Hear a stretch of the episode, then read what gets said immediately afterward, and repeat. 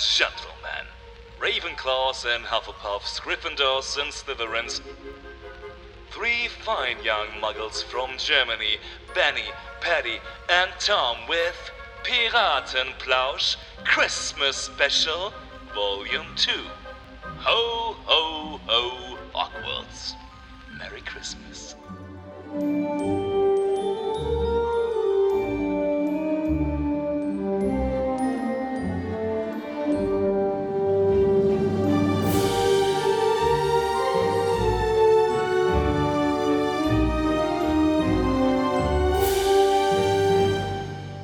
Herzlich willkommen zurück, ihr Lieben, zu unserem Harry Potter Christmas Special. Und frohe Weihnachten, ihr Muggel und Nicht-Muggel.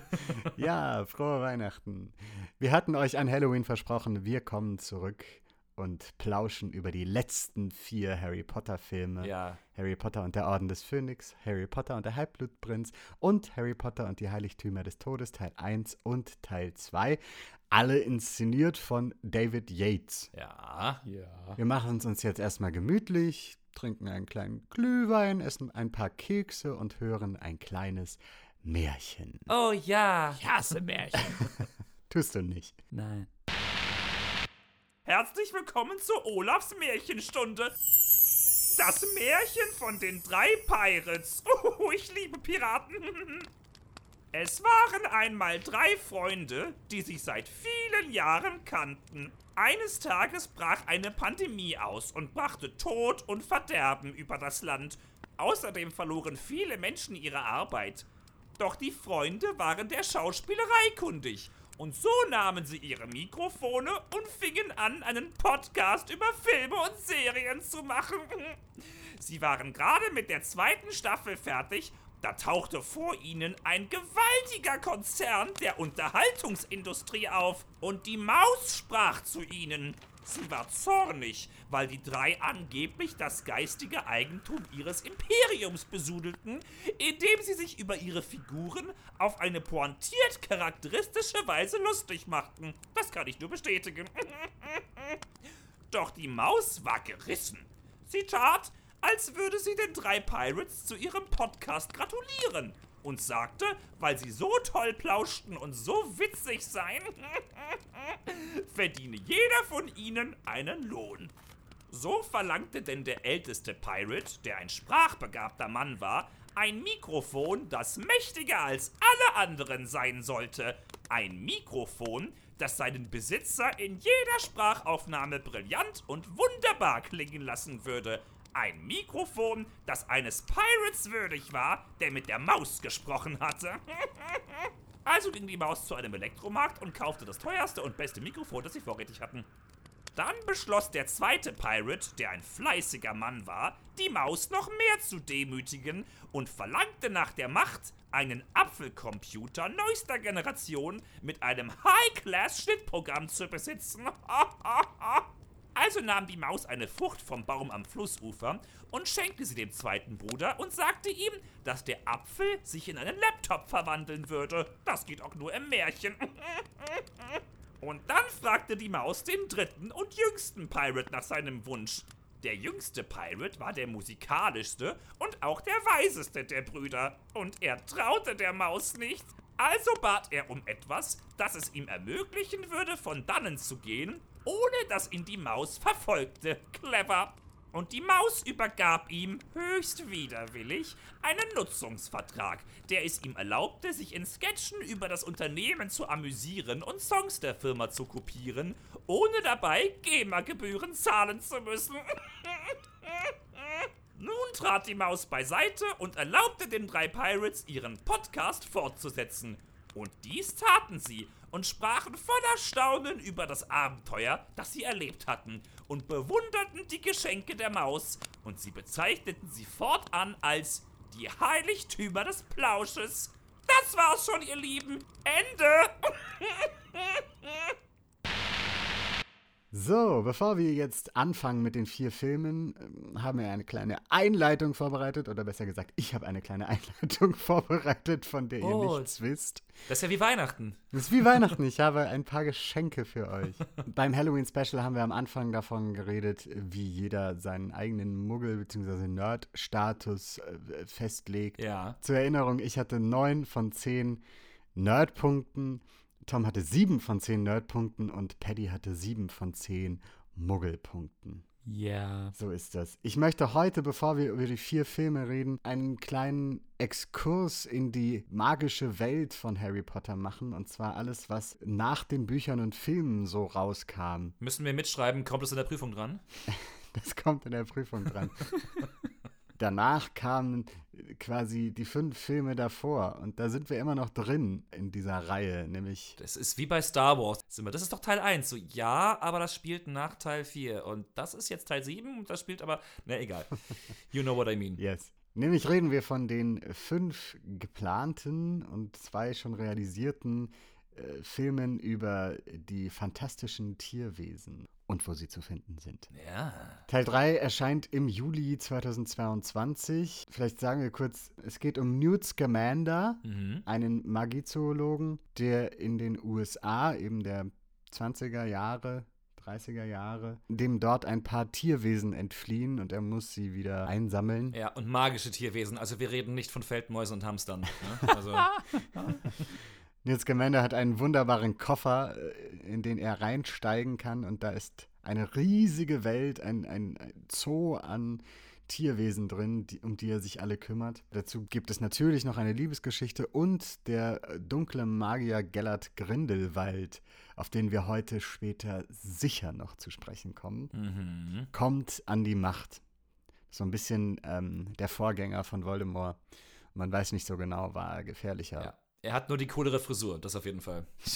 In dem zweiten Teil spielt die Handlung neben den USA hauptsächlich in Paris. Ulala. Das ist ganz schön. Es geht nämlich äh, alles so ein bisschen auch von London weg und von Hogwarts weg. Teile spielen auch in Hogwarts, aber eben nicht, nicht ausschließlich in Großbritannien und in der Welt, die wir von Harry Potter so gewohnt sind. Ja. Der dritte Teil wird unter anderem in Rio de Janeiro und in Berlin spielen. Ach, cool. Die Zaubererwelt wird in die Geschehnisse des Zweiten Weltkriegs involviert.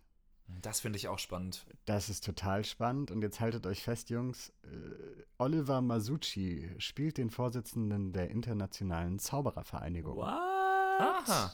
Oliver Masucci kennen wir zum Beispiel aus Dark oder auch aus Er ist wieder da. Da hat er Hitler gespielt. Aber sag mal, äh, spielt er denn auch einen, äh, einen deutschen Zauberer dann? Oder. Ich schätze, dadurch, dass es in Berlin spielt, wird er wahrscheinlich einen deutschen Schauspieler spielen. Zauberer. Äh, einen deutschen Zauberer meinst Ja. du, ja. Das ist, das ist total spannend. Ne? Ja. Das, ist, das ist echt interessant. Ja, ich muss gestehen, dass, ich, äh, dass mich die ersten beiden Teile von Fantastisch Tierwesen nicht so gepackt haben. Ich habe die geguckt und ich bin ja auch ein großer äh, Potter-Fan wie du, äh, äh, Benny, und ich wollte die Filme sehr gerne mögen. Mhm. Aber irgendwie, ich weiß, weiß ich, vielleicht war ich auch in der falschen Stimmung und, oder muss noch mal reinschauen. Ich habe nicht viel Erinnerung daran Mhm. und weiß noch so ein bisschen, dass ich dachte, ja, kann, muss jetzt aber auch nicht. Hm. Also ich, ich finde die Tierwesenfilme toll. Mir gefallen die unglaublich gut. Ich finde, das ist so eine Mischung aus, es ist eine komplett neue Geschichte, Mhm. aber eben so, es gibt bekannte Dinge, man kennt, ein paar Tierwesen kennt man schon, man kennt natürlich auch Zaubersprüche, man weiß zum Teil, was was bedeutet, aber es ist halt eine komplett neue Geschichte, die man halt eben auch vorher nicht aus Büchern kennt und die man deswegen auch nicht vergleichen kann. Ja. Deswegen finde ich das irgendwie ganz gut. Das finde ich auch schön eigentlich, wie gesagt. Und ich, ich mag auch, ich mag auch das Thema der 20er und 30er in der magischen Welt. Ja, das kommt noch dazu, genau. Aber ich weiß, es ist auch schon eine Weile her, dass ich sie gesehen habe. Vielleicht muss ich noch mal gucken. Jetzt ist ja Weihnachten, jetzt habe ich ja Zeit. Ja. Soll ich mal was dazu sagen? Nein, du Muggel. ja, ja, sehr gerne. I fucking couldn't care less. Oh. Come on. Ich habe den ersten gesehen, I was bored out of my mind. Du elender Grinch. Wirklich? Ja. Ganz ehrlich, ich habe den zweiten irgendwie so ein Viertel vielleicht von dem Film gesehen, weil ich die ganze Zeit geskippt habe, weil ich auch wieder total gelangweilt war. Also ich bin überhaupt nicht drin in dem Ding. Hm. Oh. Ich habe eben gesagt, die Filme sind nicht äh, nach einer Buchvorlage. Das stimmt nicht so ganz. Denn J.K. Rowling hat für wohltätige Zwecke nach Harry Potter auch drei Begleitbände zur Serie verfasst. Sozusagen die Schulbücher aus Hogwarts. Ja. Nämlich drei an der Zahl: Quidditch im Wandel der Zeiten, die Märchen von Beedle dem Barden Oh. und eben Fantastische Tierwesen und wo sie zu finden sind von Newt Scamander. Ja. Fantastische Tierwesen ist allerdings wirklich so wie ein, wie ein kleines Lexikon, wo Tierwesen beschrieben, klassifiziert äh, und teilweise auch gezeichnet dargestellt werden. Abgesehen von den bisher zwei, spätestens in 50 Jahren fünf Filmen, gibt es auch noch einen offiziellen achten Teil der Harry Potter-Reihe, nämlich Harry Potter und das verwunschene Kind. Ach so, ich dachte, du redest von einem Film, der noch kommen soll. Nein, Harry Potter und das verwunschene Kind ist offiziell achter Teil. Ja. Gibt es als Theaterstück von Jack Thorne nach einer Geschichte von J.K. Rowling und John Tiffany. John Tiffany hat auch bei der Originalinszenierung Regie geführt und es ist ein zweiteiliges Theaterstück. Also so ein bisschen wie bei den Heiligtümern des Todes. Die Handlung des Stücks spielt 19 Jahre nach dem siebten Teil. Der jüngste Sohn von Harry, nämlich Albus Severus, kommt nach Hogwarts und freundet sich direkt im Hogwarts Express mit Scorpius an, dem Sohn von Draco Malfoy. Baba. Dam, dadam, dam, dam. Ich gehe jetzt nicht weiter auf die Handlung ein. Der Trailer vom West End sieht großartig aus. Apropos West End, seit 2016 läuft dieses Theaterstück in London äh, und seit dem 5. Dezember, also seit knapp zwei, drei Wochen jetzt auch in Deutschland. Ja, mit einigen KollegInnen von uns. Genau. So viel zu den äh, Spin-offs äh, dieses Franchises. Ich weiß nicht, ob ich jetzt irgendwas äh, Wichtiges vergessen habe, aber das ist so ein bisschen das, das Gröbste. Ja, es gibt, es gibt auf jeden Fall ähm, diverse Handyspiele und Computerspiele, Playstation-Spiele und so. Ja. Ich muss ja gestehen, dass ich seit einem halben Jahr Hogwarts Mystery spiele. Ja. Das ist ein, ein Handyspiel, wo du selber als Schüler die sieben Jahre der, der Hogwarts-Schule durchleben kannst. Und zwar spielt es vor den Harry Potter-Filmen. Krass. Cool. Das, das davor, das große hast du auch gespielt, ne? Wie hieß das noch gleich? Es ist wie Pokémon Go nur mit Harry Potter. Wie hieß denn das? Mhm. Das habe ich auch gespielt, Wizards Unite. Das habe ich eine Weile auch gezockt. Das fand ich auch ganz schön. Ja. Ich meine, für die PS5 kommt im nächsten Jahr auch ein äh, Hogwarts-Spiel raus. Oh ja. Glaube ich, was auch ziemlich cool ist, weil es, glaube ich, so ein, äh, weil ich glaube, es ein, ein, ein Open-World-Spiel wird, wo du dich halt frei in Hogwarts bewegen kannst. Und äh, dann da auch, denke ich mal, ähnliche Dinge machen kannst. Also du wirst im Haus zugeteilt und du wirst Prüfungen bestehen müssen, du musst Abenteuer erleben. Und also das, wenn sie das gut machen, glaube ich, wird das ziemlich cool. Also dich, Ja. sich da durch Hogwarts zu bewegen. Es gab ja auch zu den äh, Kinofilmen schon äh, Spiele, die rausgebracht wurden, die aber wie leider immer so Lizenztitel, die dann zu Filmen rauskommen, leider ziemlich beschissen waren. Weil einfach nur, ja, unliebevoll gemacht, äh, lieblos produziert, einfach nur um das Weihnachtsgeschäft oder wann auch immer das rauskam, da abzugreifen. Aber das wird, denke ich mal, hoffe ich anders. Und wenn das kommt, werde ich es auch spielen. Also das Spiel heißt Hogwarts Legacy. Ah, Äh, danke schön. viel mehr Informationen dazu habe ich aber auch nicht, aber ich werde es auch auf jeden Fall spielen. Ja. Gott, ich bin so ein Muggel. Yep.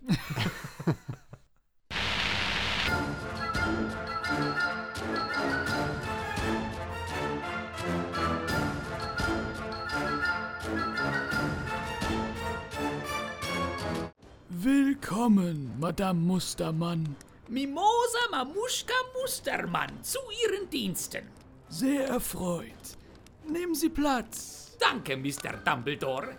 Oh, schönes Kleid haben Sie da an. Äh, danke. Meine Urgroßmutter hatte auch so eines. Schon gut. Nun, Madame Mimosa. Mamuschka Mustermann. ja, ich weiß. Wie Sie wissen, ist die Position unserer Wahrsagelehrerin derzeit vakant und ich habe Ihren Lebenslauf erhalten. Ja, also Sie sollten wirklich mal auf E-Mail oder zumindest Fax umsteigen.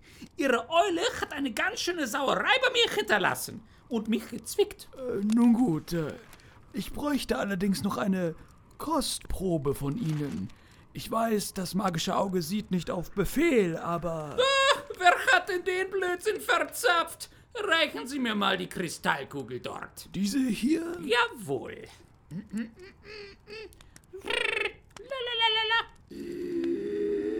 Köpfe werden rollen, wenn amerikanische Engel das Omen in Gosford sehen.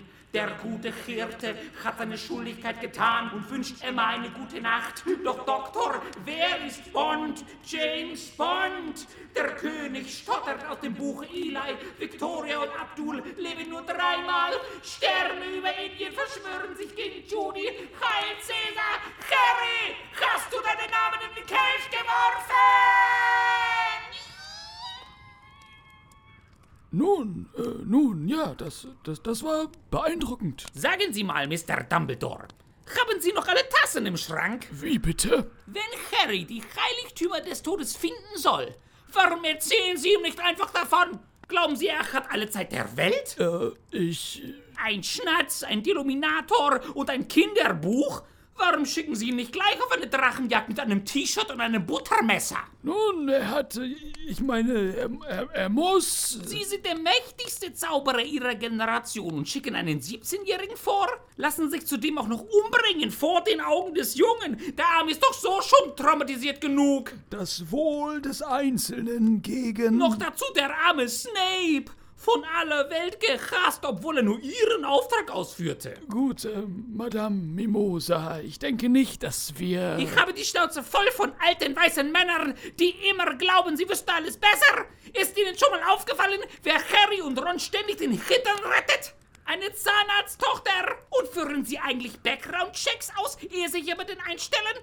Dieser Lockhart ist ein Betrüger von Herren und Sie schicken ihn in die Kammer des Schreckens, warum auch nicht, ladidadida. Und überhaupt, dieser Portschluss beim Turnier, das ist ja wohl das Dümmste von der Welt. Wer hat Sie eigentlich zum Headmaster ernannt?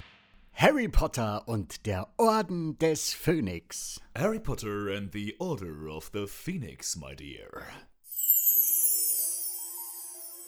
Voldemort ist zurück und das Leben in der Zaubererwelt wird zunehmend düsterer. Harry steht scheinbar allein auf weiter Flur, da ihn das Zaubereiministerium nicht nur als Lügner bezeichnet, sondern auch in Form der unsympathischen Dolores Umbridge versucht, seinen Einfluss in Hogwarts auszuweiten. Er erfährt von der Wiedergründung des Ordens des Phönix, einer Organisation, die Voldemort damals bereits bekämpft hat und dies nun wieder tun will, nimmt seinerseits den Kampf auf und gründet mit seinen Freunden Dumbledores Armee, um Kampfzauber zu trainieren und sich für die kommenden Zeiten zu wappnen. Harrys erster Kuss mit Cho Chang bleibt leider nur eine kurze Ablenkung von den Albträumen, die ihn aufgrund seiner Verbindung mit Voldemort plagen und ihn letztlich dazu bringen, in die Mysteriumsabteilung des Zaubereiministeriums aufzubrechen, wo er seinen Paten Sirius Black in Gefahr wähnt. Doch alles kommt anders, die Falle schnappt zu und Harry muss einen weiteren Verlust in seinem Leben beklagen. Zumindest ist nun auch dem letzten Zauberer in Großbritannien klar, dass der dunkle Lord zurückgekehrt ist. Wir haben es schon tausendmal gesagt.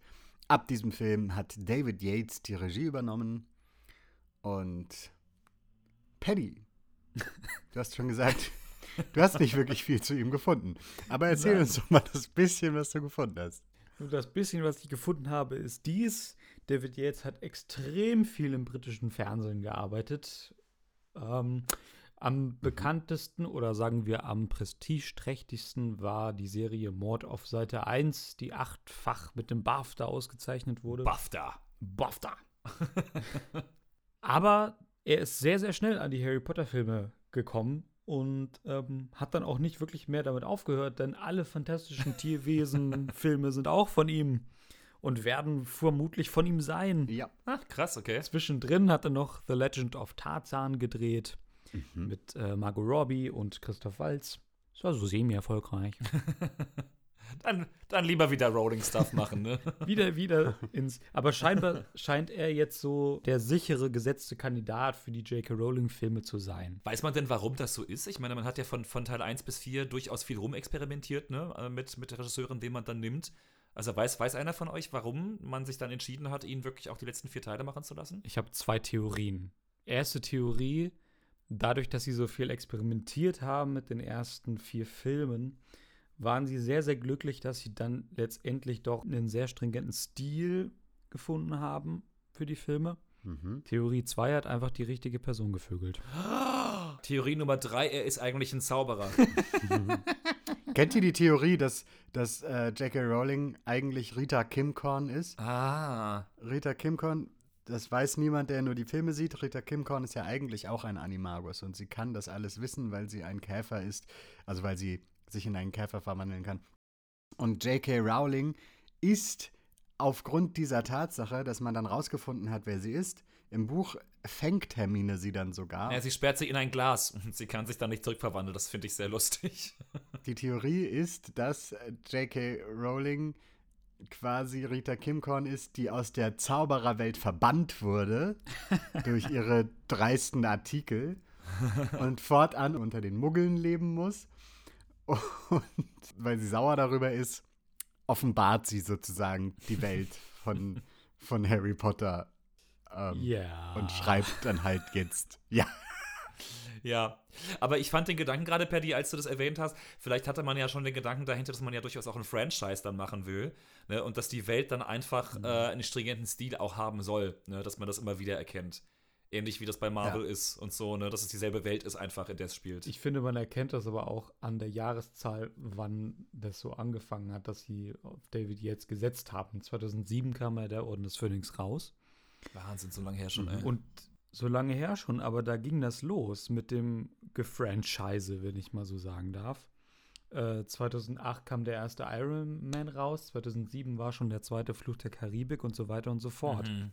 Da fing es an. der zweite Fluch der Karibik 2007? Mhm. Ich glaube schon, ja. Ich dachte, der erste Fluch der Karibik kam so 2000 raus oder so. 2003 kam der erste. Ja. Also es ist nach heutigen Maßstaben immer noch recht viel Zeit dazwischen, ne? Aber Ich glaube, dass sie jemanden wollten, der quasi die Serie dann zu einem Ende führt. Also ich glaube, beim fünften Teil hatten sie jetzt noch nicht gedacht, dass der siebte Teil ein Zweiteiler wird. Mhm. Bin ich mir nicht ganz sicher. Jedenfalls könnte ich mir vorstellen, dass sie damals noch dachten, der siebte Teil wird auch ein Film. Insofern wollten sie vielleicht wirklich einfach jemanden, der, der die Serie zu Ende führt, damit es nicht alles aus unterschiedlicher Handschrift gemacht wird. Ja, es wird ja auch wirklich, darüber werden wir sicherlich auch noch reden, es wird ja dann auch, dann auch wirklich stringenter, ne? Also Ja. wo die ersten drei Teile zumindest äh, noch so, klar gibt es so, dass äh, die äh, überhängende Story, dass es so auf Voldemort und auf den Konflikt mit ihm hinausläuft, aber es sind so mehr auch einzelne abgeschlossene Abenteuergeschichten, wo dann was passiert, so. Mhm. Und spätestens ab Teil 5 führt es dann ja auch konsequent auf diesen Endkampf hin, ne? Ja, ja, ja. ich muss mich kurz korrigieren. Der zweite Teil von Fluch der Karibik kam 2006 raus, der dritte 2007. Ah, okay. Knapp daneben. Also, Teil 5. Wir reden jetzt über den fünften Teil. Sie sind alle sehr viel älter geworden. Sie haben sich wieder die Haare schneiden dürfen. Sie tragen alle coole Chucks. ja. Und designtechnisch hat sich auch ein bisschen was verändert, oder? Schon. Ich meine, es wird düsterer. ja. Sie haben noch weniger von der Originalbuchhandlung übernommen. ich weiß nicht, ist euch das aufgefallen? Ich fand die Dementoren, wie sie im dritten Teil aussahen, mega cool. Und im fünften war es so ein bisschen. Äh. Ja? Die sind nicht viel anders, aber schaut euch mal Bilder an. Das ist nicht, also irgendwie Not the same. nicht mehr so ganz so cool. Okay. ja, aber sie waren auch nur noch eine Randerscheinung, wirklich. Ja. Also abgesehen vom Anfang. Ja. Dudley, das ist einfach nur ein kleines, ätzendes Arschloch. Ja, voll. Ja, das passt aber. Und auch so die Art und Weise, wie sie ihn dargestellt haben mit seinen Hip-Hop-Gangster-Klamotten da irgendwie. Ja. es ja, gibt ja. so Leute. Ja. Ja. Es ist plötzlich ein bisschen mehr up to date, ne? Also es ist plötzlich, plötzlich ist es Mhm. nicht mehr diese sehr Porsche, vornehme Vorstadt, Ja, ist nicht mehr so altbacken, genau. sondern irgendwie plötzlich ist Dudley dieser Gangster oder möchte gern Gangster. Ja, das passt aber. Das wird ja, das wird ja auch im Buch so beschrieben einfach. Ne? Also auch Dudley, wie alle anderen, wird natürlich älter und äh, der Mhm. führt halt seine, seine, man muss es wirklich sagen, dämlichen Eltern an der Nase rum. Ne? Im Buch wird es so erzählt, dass er immer jeden Mhm. Tag bei jemand anderem zum Tee eingeladen ist. Ne? Und was sie aber machen, sie ziehen irgendwie durch die Gegend, verprügeln kleinere Kinder. Ähm, keine Ahnung, trinken sicherlich Ja. auch Alkohol und ähm, ja, ben, benehmen sich einfach daneben. Und Mhm. Mama Dursley sagt natürlich, ach, mein kleiner Daddy-Spatz ist so beliebt. Und äh, also, das ist wie, wie immer natürlich Mhm. völlig überzogen, aber ähm, nicht fer- fernab von der Realität, leider. Äh, Was ich bemerkt habe, vielleicht ist das auch eine Stärke von Yates, möglicherweise, wobei es ja auch am Drehbuch liegt. Ähm, wir werden im ersten Teil als Muggel in eine Zaubererwelt gezogen, nach und nach, sind dann drin. Und ab dem fünften Teil Mhm. erfahren wir aus Zauberersicht immer mehr, was das auch mit der Muggelwelt zu tun hat oder wie die Muggelwelt dann doch von der Zaubererwelt beeinflusst wird. Ja. Also im fünften Teil ist es diese erste Szene mit Dudley auf diesem Spielplatz und auch Arabella Fig, diese großartige gecastete Schauspielerin, die mich an eine britische Katharina Thalbach erinnert. die ist halt einfach, äh, die ist einfach super. Ja, das ist mega witzig. Auch ihre Szene vor dem Zauberer-Mode, dann, ne, wo sie verhört wird, ne? Ja, ja, ja, ja. Und beschreiben soll, wie die Dementoren aussehen. Und sie beschreibt halt Harry und, und Dudley so, ja, uh, well, one of the boys was rather short, the other one rather big. so, Ja. Es ist super komisch. Sie ist ja wie Argus Filch ein Squib, also ne, Ja. nicht Magier, die aber magische Eltern haben, die aber dann eben trotzdem natürlich um die magische Welt wissen, aber selber keine, keine Was Zauberkräfte unfassbar besitzen. schlimm sein muss in dieser Welt. Also das, das wird ja, Ja. Im, Film auch nicht erwähnt, dass sie das ist. Ne? Also das, äh, man, erfährt, Nee. man erfährt das auch von Argus Filch äh, übrigens nicht, dass der auch nicht zaubern kann, dass der auch ein Stimmt. ist. Nee. Ich glaube, darauf wird auch in den Büchern nicht groß eingegangen, aber ich habe beim Lesen damals immer gedacht, das muss wirklich das Allerschlimmste sein. Also wenn Ja. du aus einer Muggelfamilie kommst und dann plötzlich magisch begabt bist, da kannst du dich irgendwie arrangieren. Aber wenn du in der Zaubererwelt lebst und du kannst daran aber nicht teilhaben, ne? Und Ja. das muss furchtbar sein. Ja. Miss Fig ist irgendwie schon eine, eine Freundin oder zumindest eine Bekannte von Albus Dumbledore. Ja. Der hat ja auch sie immer darauf angesetzt, auf Harry aufzupassen. Ja. Ja, dann reden wir doch mal über den pinken Elefanten im Raum des Films und zwar über Dolores Umbridge. Diese furchtbare Person, ihres Zeichens Untersekretärin des Zaubereiministers, ähm, die nach Hogwarts kommt, um, das wird ja auch von Hermine dann äh, sehr schnell kapiert und ausgesprochen, um halt, ja, den Einfluss des, Zau des Zaubereiministeriums auf Hogwarts zu erhöhen. Den Punkt finde ich ganz spannend. Wir haben im letzten Film ne, die große Revelation gehabt, Voldemort kehrt zurück und ähm, es geht jetzt komischerweise nicht darum, dass die ganze Zaubererwelt sich nun wappnet dagegen und äh, versucht dagegen anzukämpfen, sondern im Gegenteil, es wird von der Politik, ähm, wird es negiert, es wird äh, dementiert ähm, und es wird ja quasi Propaganda äh, geschürt, dass das alles nicht wahr sei, dass äh, Dumbledore ein alter Zottel sei, der nicht mehr wisse, was er redet und Harry Potter ein äh, aufmerksamkeitsbedürftiges Kind sei. Ja, was einfach Yep. nur Quatsch erzählen würde. Und dann kommt diese Figur der Dolores Umbridge äh, nach Hogwarts und ja, versucht also mit ziemlich vielen Ministeriumserlassen, die äh, durchgepeitscht werden, auch viel, viel mehr als im Buch eigentlich, habe ich gelesen, äh, sich da jetzt also äh, ja, breit zu machen und die Propaganda des Ministeriums durchzusetzen. Ja. Das finde ich spannend, weil das wird auch, äh, glaube ich, später, in den späteren Filmen wird es auch nochmal zum Thema. Dolores Umbridge ist ja keine Todesserin. Ne? Im, Im Gegenteil. Also sie glaubt ja am Anfang auch nicht, dass äh, Voldemort zurückgekehrt ist. Und das finde ich einen ganz Ja. spannenden Punkt, äh, der auch zeigt, dass die Filme immer so ein bisschen erwachsener werden, weil die Welt ist nicht unterteilt in gute Zauberer und in böse Zauberer, die auf Voldemorts Seite sind, sondern es gibt auch die naja, es gibt die, wie sagt man, die besorgten Bürger. Ne? Es gibt die Spießer, es gibt die, ja, wie nennt man das? Die Traditionalisten, die immer wollen, dass vorne rum alles äh, in Ordnung läuft und man. Hm. Und ja, dass die Ordnung nicht gestört wird, sagen wir so. Ja, es gibt alle Grautöne dazwischen. Genau. Ja. Sie ruft ja auch immer, I will have order. Und ich glaube auch, dass es das ist, worum es ihr wirklich geht. Das fand ich bei Dolores Umbridge, damals, als ich die Bücher gelesen habe und dann die Filme gesehen habe. Das fand ich wirklich spannend, weil ich mich immer gefragt habe, was ist denn so ihre, ihre Motivation, das zu machen? Ne? Und äh, sie ist, sie ist so eine Bürokratin tatsächlich. Also sie gehört mehr, also jetzt nichts gegen Finanzbeamte, aber sie gehört mehr ins Finanzministerium als, als irgendwo anders hin. Es muss alles seine Ordnung haben. Aber sie ist ja echt eine Sadistin. Und das eben auch, ne? Und ihr Charakter ist total, also ich finde es eigentlich ganz schön, dass der, dass der so sehr widersprüchlich gezeichnet ist. Oder dieses, ähm, diese tausend äh, Teller von animierten Kätzchen Mhm. und dieses ganze Pinke und dieses, dieses Mädchenhafte oder diese Flucht in diese Harmonie, Ja. heile Welt, ähm, was komplett im Gegensatz steht dazu, wie sie halt Menschen behandelt. Ja. Aber auch das, finde ich, ist wiederum wunderbar fein gezeichnet, auch von Rowling in der Figur. Ja. Weil sowas ist auch total, finde ich, aus dem Leben gegriffen. Also wie oft hat man das? Ja. Ne? Also dass, dass da, Ja. dass da wirklich die, die, die, äh, die Zimmerpflänzchen ste stehen immer schön auf den Häkeldeckchen und es ist immer alles ganz sauber. Aber da sind Menschen teilweise, ne, also äh, ergötzen sich am Leid ihrer Nachbarn und sind wirklich bösartig. Aber Imelda Staunton spielt das einfach auch großartig. Ja. Ja, sie ist eine völlig andere Umbridge, als ich sie mir aus den Büchern vorgestellt habe. Irgendwie ist, in den Büchern wird ja auch immer davon erzählt, dass sie, dass sie ein Krötengesicht hätte und aussähe wie eine Kröte, die gerade eine Fliege verschluckt hätte. Ja. Äh, Das ist es ja nicht. Mhm. Ja, eben weil sie, weil sie so li- eigentlich so lieb ausschaut, ne? Auch von ihrem Gesicht. Das ist rein wirklich die Art und Weise, wie sie das spielt. Und so, was sich in ihren Augen so widerspiegelt und in dem fiesen Lächeln, was sie dann hat. Ich finde es auch ganz spannend, weil ich äh, sie mir auch komplett anders vorgestellt hatte, aber beim Lesen vergisst man auch ständig diese, diese pinken Pullover und oder Kleider und diese, diese Kätzchen und die Schleifchen. Mhm. Ich finde von, von der schauspielerischen Leistung top. Ja, und eine super Figur auch, muss ich sagen. Ja, ich bin ein riesen, riesen Fan von der Frau. Ich habe die mal live in London gesehen in einem Stück. Cool. Geil. Und ist einfach eine großartige Schauspielerin. Ja. Wirklich Hammer. Also ich finde, äh, das, was sie in Filmen zu tun hat, wird ihr schon fast gar nicht gerecht. Ja.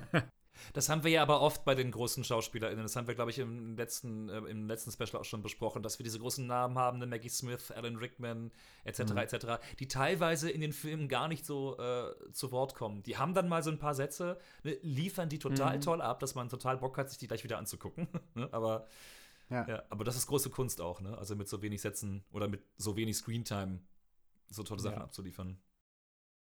Ich finde auch, Imelda Staunton sieht, wenn man so Fotos von ihr sieht oder so, so sympathisch aus. Mhm. Und als Umbridge denkst du sofort, die hat gleich so einen, so einen arroganten Blick von oben herab. Ich finde, sie ist auch immer wie so eine auf Anschlag gehaltene Peitsche. Also wenn irgendwas außer Form gerät, sofort ktsch. Ja. und danach aber wieder ganz straight, als wäre nichts gewesen. Also Ja. ist total toll. Mega. Ja, das ist, äh, das ist Umbridge. Eine weitere Figur, die ich sehr, sehr liebe und die endlich zum Vorschein kommt, ist Luna Lovegood Yay. in Teil 5, die endlich auftritt. Äh, gespielt von der fantastischen Ivana Lynch. Die Luna. Wer ist Luna? Wie ist Luna drauf? Luna ist fantastisch. Ich liebe Luna. Luna ist ein Ravenclaw. Luna Fanclub. Sie ist schon eine sympathische Figur, trotzdem, dass sie ein bisschen verstrahlt ist, so, Mhm. aber irgendwie ist keine Figur, die mir jetzt von dem Film im Gedächtnis bleiben würde, tatsächlich. Mhm. Ja, ich muss auch sagen, vielleicht habe ich mich auch so auf sie gefreut, weil sie natürlich in den Büchern äh, eine viel, viel, also viel, viel besser ausgestaltet ist und auch viel mehr zu Wort kommt. Und die, Mhm. meine Vorfreude war einfach sehr groß, äh, Luna endlich, endlich zu sehen. Und äh, sie haben mit Ivana Lynch wirklich eine super Schauspielerin gefunden. Ja.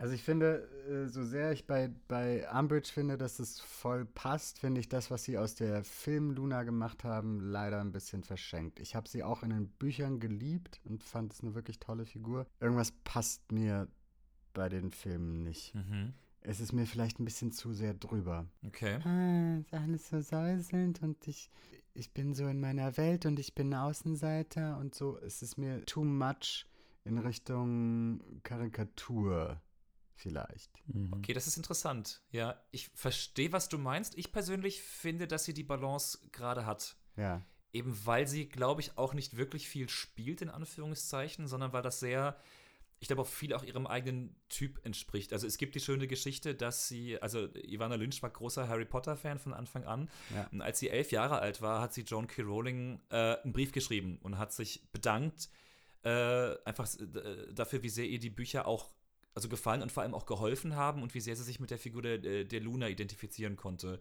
Also Ivana Lynch hatte wohl auch eine Essstörung in dem, in dem Alter. Und irgendwie äh, hat sie gemeint, dass, dass diese Geschichten ihr unglaublich geholfen haben und dass sie mit, dass sie mit Luna äh, total connecten konnte. Die beiden haben dann eine Brieffreundschaft entwickelt, also Rowling und Lynch. Unabhängig davon hat sie dann, also Lynch bei äh, 2006 beim Casting teilgenommen. In London für die Rolle de, der Luna hat sich gegen 15.000 andere Bewerberinnen durchgesetzt. Ja, cool.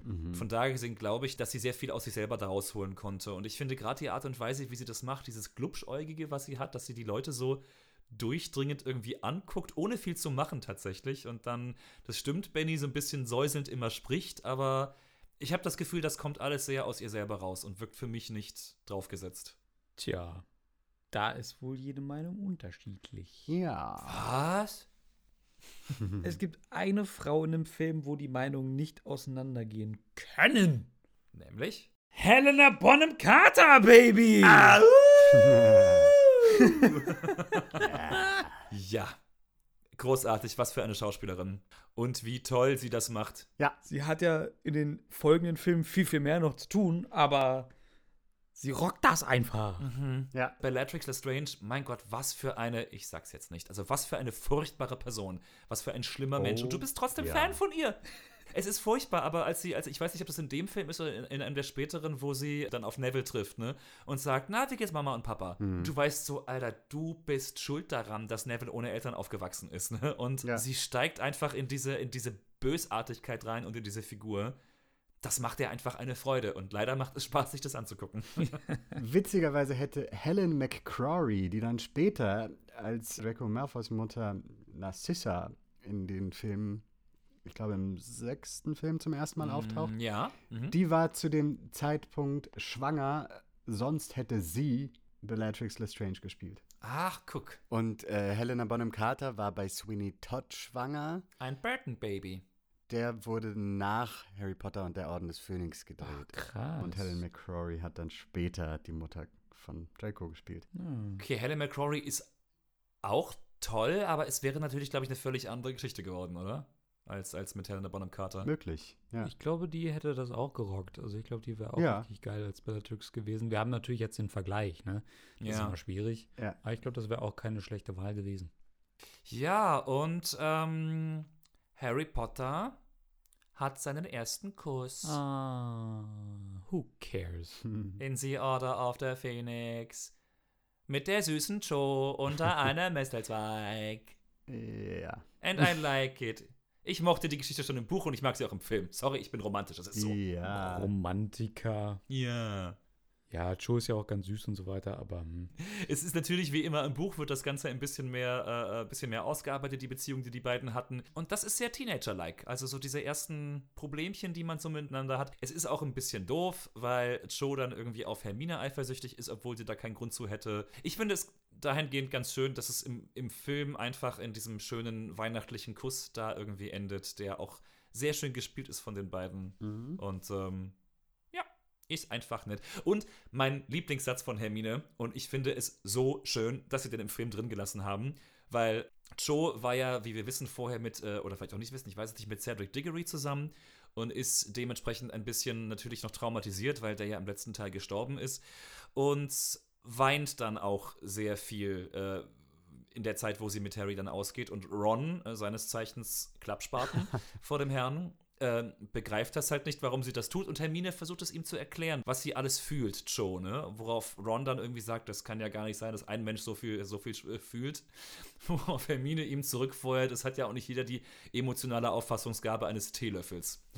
Und das sagt sie sowohl im Buch als, als auch im Film und ich liebe diesen Satz und ich benutze ihn auch in meinem Alltag gerne. Ne? It's so British und es ist so wahr.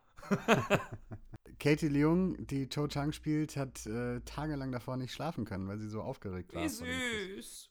Ah. so, jetzt muss ich mal ein bisschen was loswerden hier. Also, für mich ist Orden der, des Phönix definitiv der Tiefpunkt der ganzen Reihe. Weil was für ein Lahmarschfilm.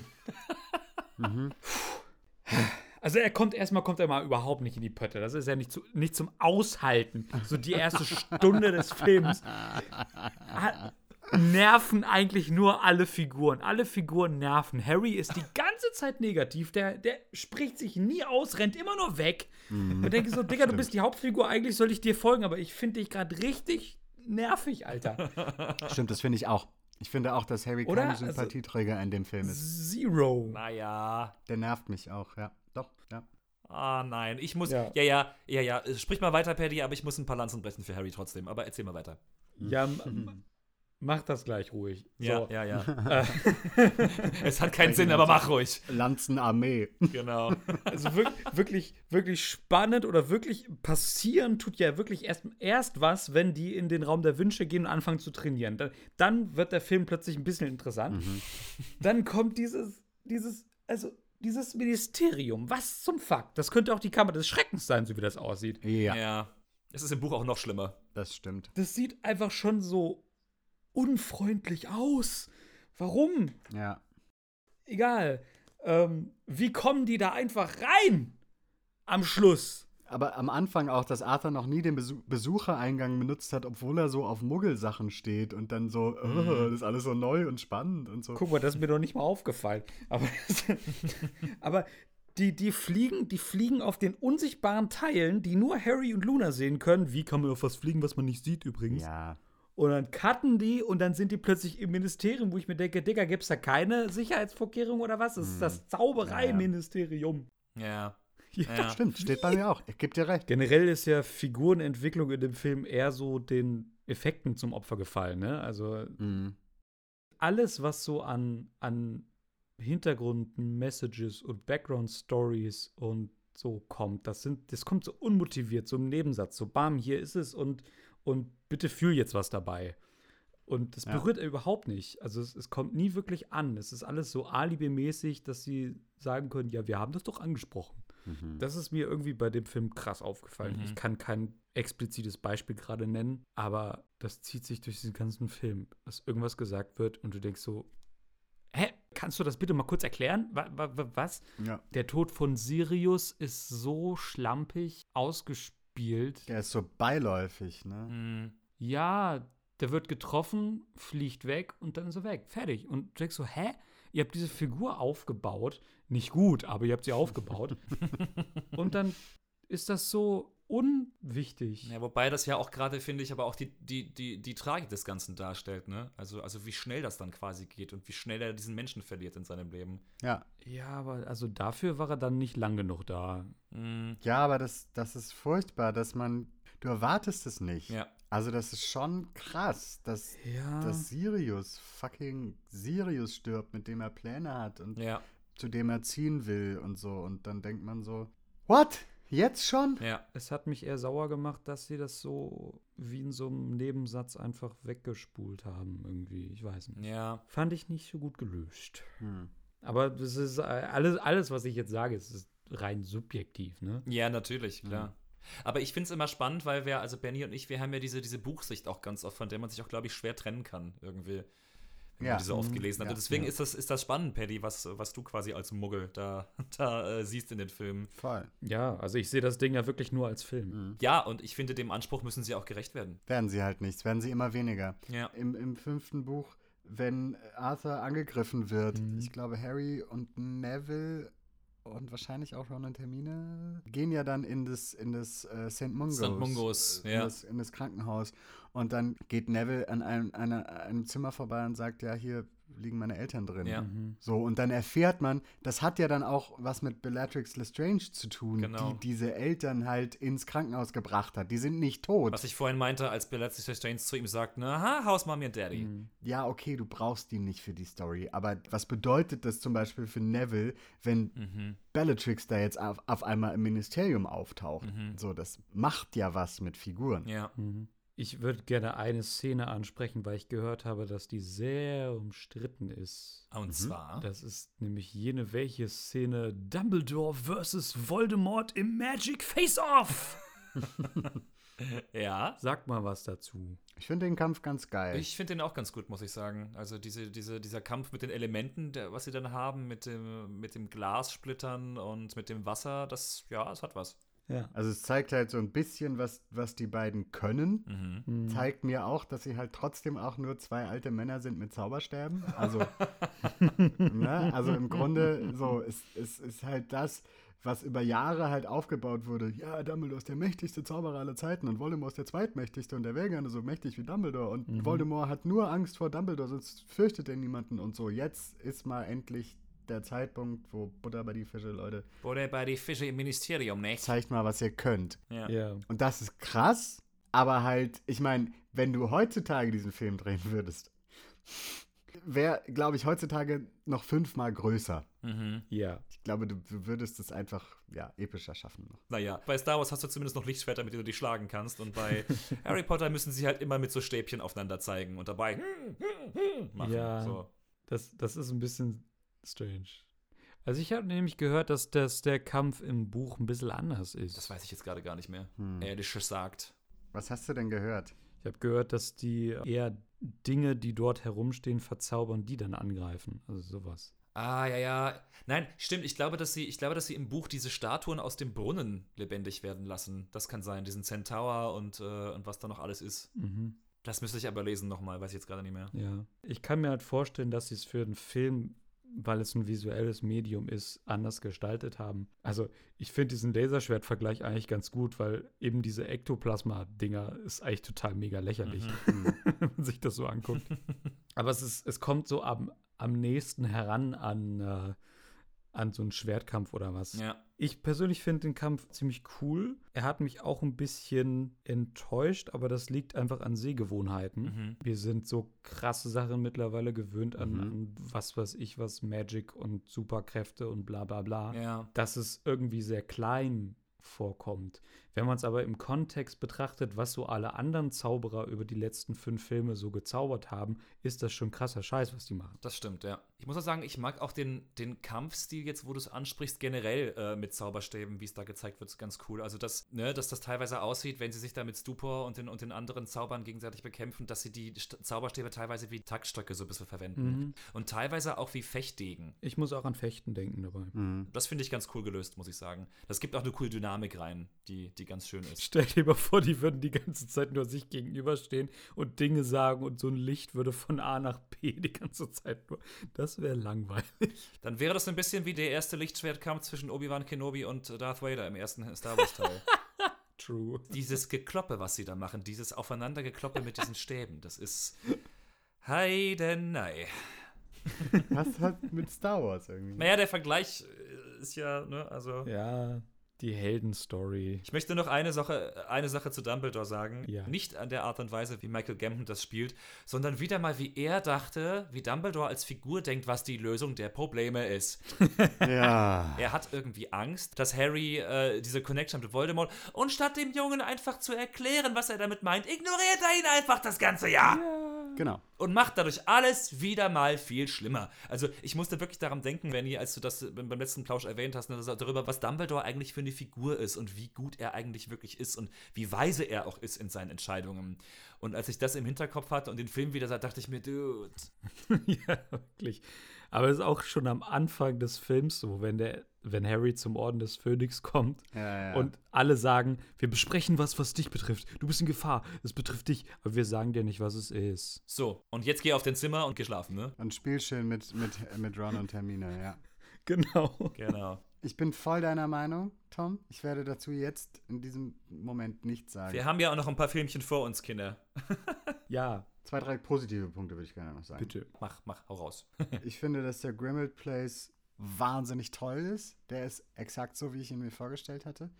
Also der Unterschlupf vom Orden des Phönix. Tatsächlich, ja. ja. Ich finde auch, dass das Ministerium irgendwie ganz cool ist als Location. So klar, es sieht super weird aus. Ich finde das, äh, das Ministerium irgendwie auch ähm, sehr passend. Okay. Ja. Und auch da wiederum, das sieht ja auch durchaus diverser auch im Buch aus. Ne? Da werden ja auch andere Locations beschrieben, die dann nochmal ganz anders aussehen. Ne? Das kommt im Film auch wieder zu kurz. Leider. Mhm. Ja, also der fünfte Teil ist halt irgendwie, hm, Geht so. es geht so. Ja. Ne? Und Leute, wie schlecht ist Grob animiert am Ende, oder? Boah. Ja. Aua. Alter, um es mit Rons Worten auszudrücken. Mate Wer war das denn nochmal? Das ist der Halbbruder von. von Hagrid. Ja. Oh, oh Gott. Oh, hm, ja, ja. Naja, Ja. aber dass es besser wird und werden kann, Yes. sehen wir im sechsten Teil. Ja.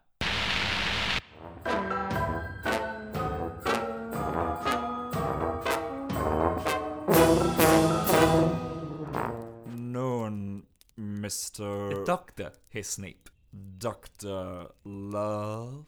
Verstehe ich Sie richtig, dass Sie sich in Hogwarts bewerben wollen als Schulpsychologe? Ganz recht, mein Freund. Wenn Sie mir die Frage erlauben, what the fuck? Ich verstehe Ihre Vorbehalte, Mr. Snape. Ein Schulpsychologe, der auch noch ein Muggel ist? Na geh. Aber ist es nicht so? Zaubertränke können Sie in alles Mögliche verwandeln. Aber können sie Ihnen auch helfen, Sie selbst zu sein? Zaubersprüche können eine Brille reparieren. Aber können sie auch eine Seele heilen? Nun, ich. Sehen Sie, das dachte ich mir. Nehmen wir Sie zum Beispiel. Ein genialer Zaubertrankbrauer und ein begabter Magier. Warum verstecken Sie sich hinter all diesen schwarzen Gewändern und diesem Vorhang an langen Haaren? Ich denke nicht, dass. Äh, Sie bitte. Ein erwachsener Mann, der all seine Energie darauf verwendet, einem jungen Schüler das Leben schwer zu machen, geht bitte. Sie hätten so viel mehr zu bieten. das ist hier nicht. Mr. Snape, Severus. Ich bewerte nicht, ich stelle nur fest. Und ich versichere Ihnen, es gibt einen Ausweg. Niemand kann auf Dauer ein Doppelleben führen. Ein Doppelleben? Kommunikation ist das A und O. Zeigen Sie Mut, Mr. Snape, den Mut, von dem ich sicher bin, dass er in Ihnen steckt. Ich glaube an Sie. Sind Sie bereit? Bereit für. Albus, Tom, kommt's eine. Äh, was? Sie wollten mich sprechen, Severus? Schulleiter. Was gibt es, Severus? Ich bin sehr beschäftigt. Mein. Mein Lord. Äh, Was, macht der denn hier? So, und nun sprecht euch einmal richtig aus. Ihr werdet sehen, welch eine Last von euren Schultern fällt. Sie. Sie haben Miss Voldemort verraten, Severus? Was verraten? Wovon? Du. Du arbeitest für Dumbledore? Severus! ich. Äh. Äh. Ich lass euch dann mal allein. Snape, du elender Verräter! Yo, yo, yo, frisch die Menschen zusammenbringen. Ist das nicht die wahre Magie im Leben? Es ist Winterszeit, es ist Winterszeit, es ist Winterszeit in Wien. La la la, la la la, la la la. Maxima! Nein, das war der falsche. Snape! Mein Zauberstab! Oh, Harry, hallo. Harry Potter und der Halbblutprinz. Harry Potter und der Kompromiss beim Titel. Das musst du jetzt erklären. Im sechsten Band, so wie auch im sechsten Film, passieren sehr, sehr viele spannende, interessante Sachen. Und äh, ja, das Zauberbuch des Halbblutprinzen, was unter anderem da auch eine Rolle spielt, spielt auch eine Rolle, ist für mich aber nicht der Hauptfokus. Das stimmt. Deswegen ist es so, ja, kann man so nennen, aber hätte man auch anders nennen können. Ja, stimmt. Ja. Ich finde, man merkt sowohl beim Buch als auch ganz, ganz krass beim Film, das ist so der, der Teil, bevor es halt in den finalen Kampf geht. Ja. Das ist so ein bisschen die Vorbereitung zum Endkampf und zum, zum Ende der Saga. Mhm. Aber was man nach deiner Beschreibung jetzt gar nicht erwarten würde, Benny, und was wir im Vorfeld auch schon mal besprochen haben, der Film ist richtig gut. Das stimmt. Ne? Und äh, dafür, dass das so ein Übergangsfilm ist, ne, wo man erwarten könnte, naja, jetzt müssen sie halt noch ein bisschen Zeit schinden, bis es richtig losgeht. Ähm, so ist das gar nicht. Nein! Im Gegenteil. Nein. Das stimmt, obwohl ich auch zugeben muss, dass so toll ich den jetzt wieder beim Schauen fand, so wenig bleibt mir davon in Erinnerung. Mhm. So eben, weil du, wie du gerade schon gesagt hast, handlungsmäßig ist er eigentlich gar nicht so, es geht gar nicht um den Halbblutprinzen oder um das äh, Zaubertränkebuch von Snape oder so. Ja. Ähm, ja. Ohne es bereits zu wissen, besucht Harry ein letztes Mal Hogwarts. Unter Dumbledores Fittiche beginnt er, das Wesen des dunklen Lords zu erforschen und fördert von seinem neuen Lehrer für Zaubertränke, Horace Slughorn, schließlich auch die alles entscheidende Information zutage. Voldemort hat seine Seele in sogenannte Horcruxe aufgespalten, die vernichtet werden müssen, ehe der bösartige Zauberer selbst besiegt werden kann. Ein letztes Mal sind wir Zeuge des trügerisch leichtfüßigen Alltags in Hogwarts mit seinen Liebeswirren und Coming-of-Age-Geschichten, ehe Harry und Dumbledore zur Vernichtung des ersten Horcruxes aufbrechen und nach ihrer Rückkehr das Unvorstellbare geschieht. Draco Malfoy, offenbar mittlerweile selbst ein Todesser, schleust weitere von Voldemorts Anhängern ins Schloss und schickt sich an, Dumbledore zu töten, doch zögert. Zeit genug für Severus Snape, es selbst zu tun. Entsetzt über diesen Verrat und über den Tod seines Mentors, beschließt Harry nicht mehr nach Hogwarts zurückzukehren, sondern die Suche nach den Horcruxen fortzusetzen. Das letzte Kapitel hat begonnen. Ich war so. Ich war total happy, weil der Film war gut. Ja. Ja, und? Ja, das habe ich nicht erwartet. Du dachtest, du kannst jetzt acht Filme lang abranten, wie scheiße du es findest, und dann kommt da so ein guter Film daher, oder was? Nein, ich war, ich, ich, ich war wirklich, ich war wirklich sehr, sehr glücklich darüber, weil ich endlich mal sagen konnte, jawohl, das, das, ist, das ist gut, das ist gut. Ja. Ich verstehe vor allen Dingen nicht, wie das geht, dass derselbe Typi mit denselben Leuten vorher so einen Scheiß fabriziert hat und dann diesen Film raushaut. Was ist anders gelaufen? Ja. Weißt du, das frage ich mich. Naja, vielleicht musste er sich auch erst dran gewöhnen an die Arbeit oder so, ne? Also, Ja. Maybe. Hm. Ja, kann gut sein. Trotzdem ist dieser Film so ein, so ein bisschen so ein Standalone-Film, finde ich, weil mhm, voll. gefühlt stimmt keine einzige Szene mit dem Buch überein. Also, ne, wo es vorher so ein bisschen von der Handlung abgewichen ist. Aber diesmal, es stimmt nichts. Aber vielleicht ist das genau das, das Rezept dafür, ne? dass er Mhm. irgendwie, äh, dass David Yates irgendwie gedacht hat, na gut, okay, jetzt äh, beim, beim ersten Teil, ich muss mich irgendwie am Film entlang hangeln. Vielleicht hat er ja auch gemerkt, ne, dass da einiges insofern nicht funktioniert hat und hat sich dann einfach die Freiheit genommen, Mhm. das auch, wie du so schön sagst, daraus mehr auch einen Standalone-Film zu machen, der die Geschichte des Buches nicht verrät, aber wirklich sagt, Leute, das eine ist das Buch, das andere ist ein Film. Ja. Und äh, da müssen wir die Dinge jetzt irgendwie anders handhaben. Und es funktioniert. Ja, und es, es passiert ja auch endlich mal wirklich was zwischen den Figuren, diese ganzen Liebeskabeleien, die da passieren, Mhm. die sind, finde ich, die werten das Ganze so krass auf, Ja. auch wenn ich nicht kapiere, warum plötzlich Harry urplötzlich auf Ginny steht und nicht mehr auf Joe. Wo ist Joe? Aber egal. Ja, da, Genie ist ein ganz anderes Thema, da muss ich mich gleich auch noch beschweren drüber, aber ja. Aber deren Geschichte ist auch so einfühlsam erzählt. Man wird sehr, sehr behutsam daran geführt und das ist wirklich sehr schön. Sehr vorsichtig, ja, ja, ist richtig. Ja. Aber schon direkt zu Anfang wird ja wieder mehr quasi die Sicht der Muggel gezeigt, wo wir das im fünften Film schon hatten. Ja. Es beginnt aus der Sicht der Muggel, dass die Todesser diese Millennium Bridge, glaube ich, heißt die, ja. sprengen und du siehst es aus einem Muggelbüro oder so, Ja. die da sehen. Da sind diese schwarzen Rauchbälle, über die ich mich auch noch aufregen möchte. Aber dieser Anfang ist total toll. Ich, also ich, ich liebe dieses ganze, dieses, dieses ganze Setting, dieses, dieses Bürogebäude, diese, diese Leute, die ganz normale Anzüge und Kostüme tragen, diese, äh, ne, die Espressotassen, die, die Wassergläser auf dem Tisch, das ist so alles so, ja, fuck.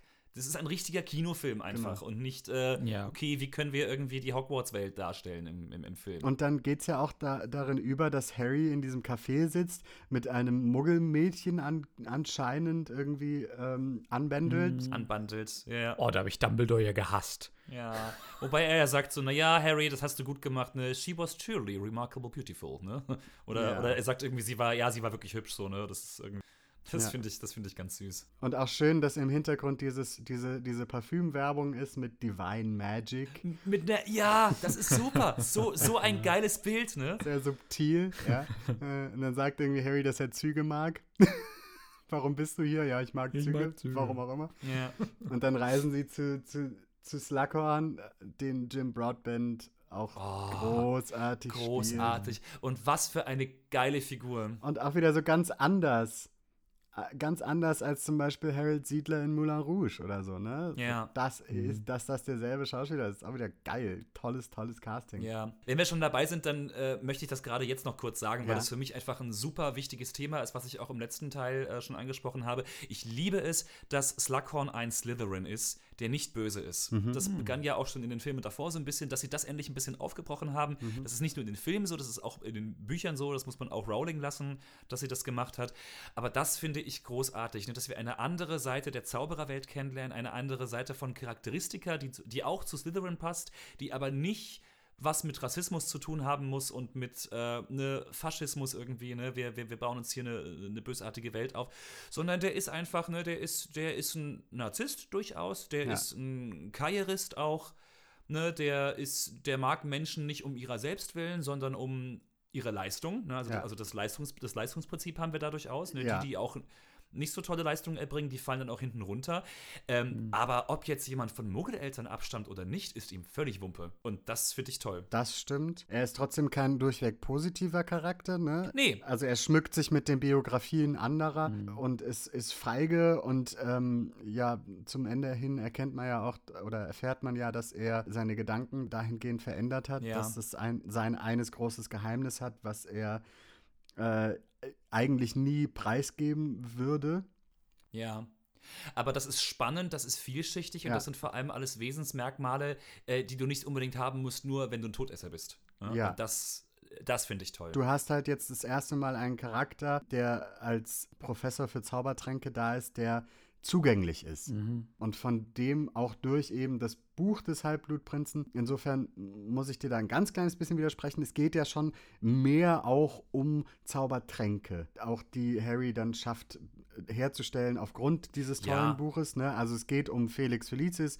Es geht auch um den Trank der lebenden Toten. Deswegen sage ich ja als Kompromiss, eigentlich ist das so schlimm, weil das Buch so gut ist und der Film so gut ist. Es gibt so viel zu erzählen. Und deswegen ist es, glaube ich, war es schwierig, sich auf den Titel zu einigen. Das meine ich. Ich meine nicht, dass das, dass, äh, dass das nicht passt. Das passt Nee. auch. Aber ähm, Aber es, es unterstreicht trotzdem auch nochmal die Wichtigkeit dieser Figur Snape, Ja. der jetzt immer wichtiger wird. das stimmt. Der vorher einfach nur aus quasi äh, grundlos Hass Mhm. so und das ist ja so viel mehr als das und das erfahren wir ab jetzt immer mehr. Ja. wo Snape eigentlich zu den mindestens großen Nebenfiguren wird, wenn nicht zu einer der Hauptfiguren noch Mhm. Ja. neben Dumbledore und Voldemort. Ja. Das wertet halt seine Figur auf. Ja, da hast du recht. Und auch, dass er ja auch einen Muggelvater hat. Ne? Mhm. Also Snape ist auch ein Todesser geworden, Ja. bevor er sich äh, von Vo- Voldemort abgewandt hat, obwohl er ja auch nicht reinblütig ist. Ne? Und ähm, das macht das, das, das macht das nochmal wichtig, das stimmt. Ja, ja.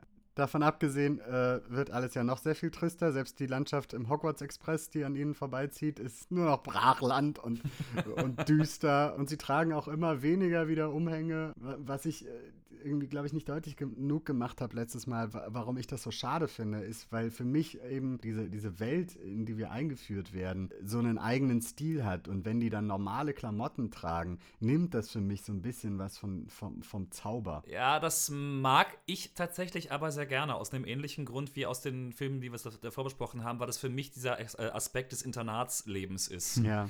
äh, den wir zu der ganzen magischen Geschichte trotzdem dazu bekommen. Und das ist etwas, was mir immer gut gefallen hat Ja. An den Filmen. Und was ja auch in dem Film, trotzdem es alles so düster wird, ne? und äh, auf diese Endgeschichte hinweist und äh, wir uns jetzt ganz viel mit der Geschichte von Voldemort beschäftigen und mit der Vorbereitung von Harry, dass er sich diesem Kampf stellen kann. Dieser Film schafft es trotzdem nochmal, bevor Harry dann im nächsten Film endgültig Hogwarts verlässt, nochmal so ein bisschen Schulalltag und Schulleben reinzubringen. Ja, ein bisschen, ja. Eben aber durch Zaubertränke hauptsächlich, ne? Und da aber auch humorig, ne? Harry schafft es ja durch das Buch des Halbblutprinzen, dann gut in Zaubertränke zu werden und dann besser zu werden als Hermine zum Beispiel, ne? Die dann dasteht und in der ersten Stunde versucht, diesen Sud des Todes, wie alle anderen, da herzustellen. Der Trank der lebenden Toten. Ja, genau, entschuldige. Und dann, naja, das finde ich aber so wahnsinnig witzig, wie sich, wie sich dann ihre Locken kräuseln durch den Dampf, der dann da rauskommt, ne? Oder Dean oder Sean, der dann äh, neben ihr steht, ich weiß nicht, wer von den beiden Gryffindor-Schülern das ist, ähm, der ist total äh, verzockt, dessen Trank explodiert und dann hat er wieder mal, wie, wie das glaube ich im zweiten Teil war, dann hat er plötzlich wieder äh, Ruß im Gesicht und die Haare stehen ihm so wild ab. In jedem. Ich glaube, die haben versucht, in jedem Teil Seamus Finnegan Seamus, genau so heißt er. vor einem Trank sitzen zu lassen, der dann explodiert. Oder irgendwas explodiert immer in seinem Gesicht. Das sind so kleine witzige Rückbezüge auf die Columbus-Ära. Das hat aber nicht mehr so, so das Hauptaugenmerk. Und ja, dann haben wir, dann haben wir durch die, durch die Internats-Liebesgeschichten, äh, dann haben wir auch wieder den Teil so ein bisschen drin. Und das finde ich schön. Aber um das mit Seamus kurz aufzugreifen, ähm, das ist eigentlich total schön, dass das, äh, das ist ja eine Erfindung von Columbus oder von, ne, seit dem ersten Teil explodiert immer was in, in Seamus Gesicht. Und dass das dann, um jetzt vorzugreifen, im zweiten Teil vom, vom siebten Film, also im achten Film passiert oder äh, aufgegriffen wird, indem Neville und Seamus explodierende Teile an die Brücke anbringen, weil sich jetzt Seamus sehr gut damit auskennt, Dinge zum Explodieren zu bringen, ist großartig. Das hatte ich gar nicht auf dem Schirm, aber das ist ja herrlich. Ja. Ich finde es ein bisschen schade, dass der Trank der lebenden Toten nicht später noch als Plot-Device benutzt wird, weil das, da baut sich sowas auf, wenn die den am Anfang brauen. Und es ist, also das Plot-Device ist nicht der Trank der lebenden Toten, sondern dass Harry eben Felix Felicis äh, als Belohnung von Slughorn dafür bekommt. Aber Ja. ähm, der Trank der lebenden Toten an sich ist, finde ich, so ein spannendes Teil, dass wenn du den trinkst, bist du wie tot. Und du, es gibt nichts, was das widerrufen kann, bis der Trank quasi in seiner Wirkung nachlässt. Das ist auch das, glaube ich, was Snape am Anfang meint in seinem großen Anfangsmonolog, erste Stunde Zaubertränke. Ja. Ich kann Ihnen zeigen, wie man den Tod in Flaschen verkorkt. Ja, ich glaub, genau. ne? Also ich glaube, das hat damit auch was zu tun. Ja. Klar gibt es bestimmt wahnsinnig viele Zaubertränke, die auch jemanden umbringen. Ich glaube, da brauchst du nicht mal einen Zaubertrank für, aber Wahrscheinlich nicht, nein. und das, das begegnet uns jetzt immer mehr und es wird leider äh, sehr viel davon nicht erklärt. Aber es sind sehr viele Rückbezüge in den späteren Büchern, was es, was es so schön macht, finde ich. Ja. Aber gut, dann sprechen wir doch mal, was du an Ginny oder an der Liebesbeziehung zwischen Harry und Ginny auszusetzen hast. Ich habe daran eigentlich nur auszusetzen und das tut mir wahnsinnig leid, ähm, weil das wirklich eine reine Geschmackssache ist, aber ich finde Bonnie Wright einfach fehlbesetzt. oh, krass. Und das ist meine, das ist nur mein eigenes Empfinden, weil ich von Ginny einen ganz anderen Eindruck hatte von, von den Büchern und der erfüllt sich in den Filmen für mich nicht. Für mich war Ginny einfach immer eine ziemlich coole Socke irgendwie und die eine sehr eigenständige Persönlichkeit kriegt und einfach eine coole Sau ist. Und was auch dann dazu führt, dass Harry sich, glaube ich, wieder ein bisschen mehr für sie, für sie interessiert. Sie spielen Quidditch zusammen. Ja. Ne, sie ist nicht irgendwie eine, die von ihm gerettet oder, oder beschützt werden muss. Ja. Und es ist ein bisschen die Art und Weise, wie Bonnie Wright das spielt. Vielleicht ist es auch die Connection mit dem Regisseur. Vielleicht sollte sie das so spielen, das kann gut sein. Hm. Es ist wirklich eine rein persönliche Auffassung äh, für mich. Aber ich war beim, Re äh, beim Lesen, ich war in Ginny verknallt und zwar bis über beide Ohren. Ja. Ich fand die ganz toll und das ist ah, ein bisschen so, wie sie in den Filmen daherkommt, hat sich das für mich nicht erfüllt. Aber das ist, das ist eine rein persönliche Sache für mich. Ja. Also ich gebe dir recht, es ist wirklich so ein bisschen so, okay, was ist denn jetzt plötzlich mit Ginny? Und ich war bei den Büchern auch tatsächlich so, dass ich dachte, okay, was, also die ist ein Jahrgang unter denen, was will denn Harry mit der? Wobei es ja wirklich nur ein Jahr ist, ne? Also im Grunde ist es ja gar nicht wild, aber irgendwie dachte ich so, die ist so außerhalb äh, und dann verlieben die sich ineinander, okay, das hatte ich so gar nicht auf dem Schirm. Ist ja auch, ist ja auch eigentlich gar nicht schlimm. Aber ich gebe dir recht, dass Ginnys Figur in den Filmen sehr klein rüberkommt. Und da hat Bonnie Wright auch so, ich, äh, vielleicht hat sie auch da wirklich wenig Chance dagegen anzugehen. Also sie versuchen das im Film so ein bisschen anzudeuten, was sie für eine Figur ist. Also als Harry, ich weiß nicht, in welchem Film das ist, die Quidditch-Mannschaft übernimmt als Kapitän und dann versucht eine Ansprache zu halten. Das ist eh in dem Film, da geht es um die Auswahl der Torhüter, genau. Ja. Und da versucht Harry quasi eine Rede zu halten, so, jetzt hört mir mal bitte alle zu.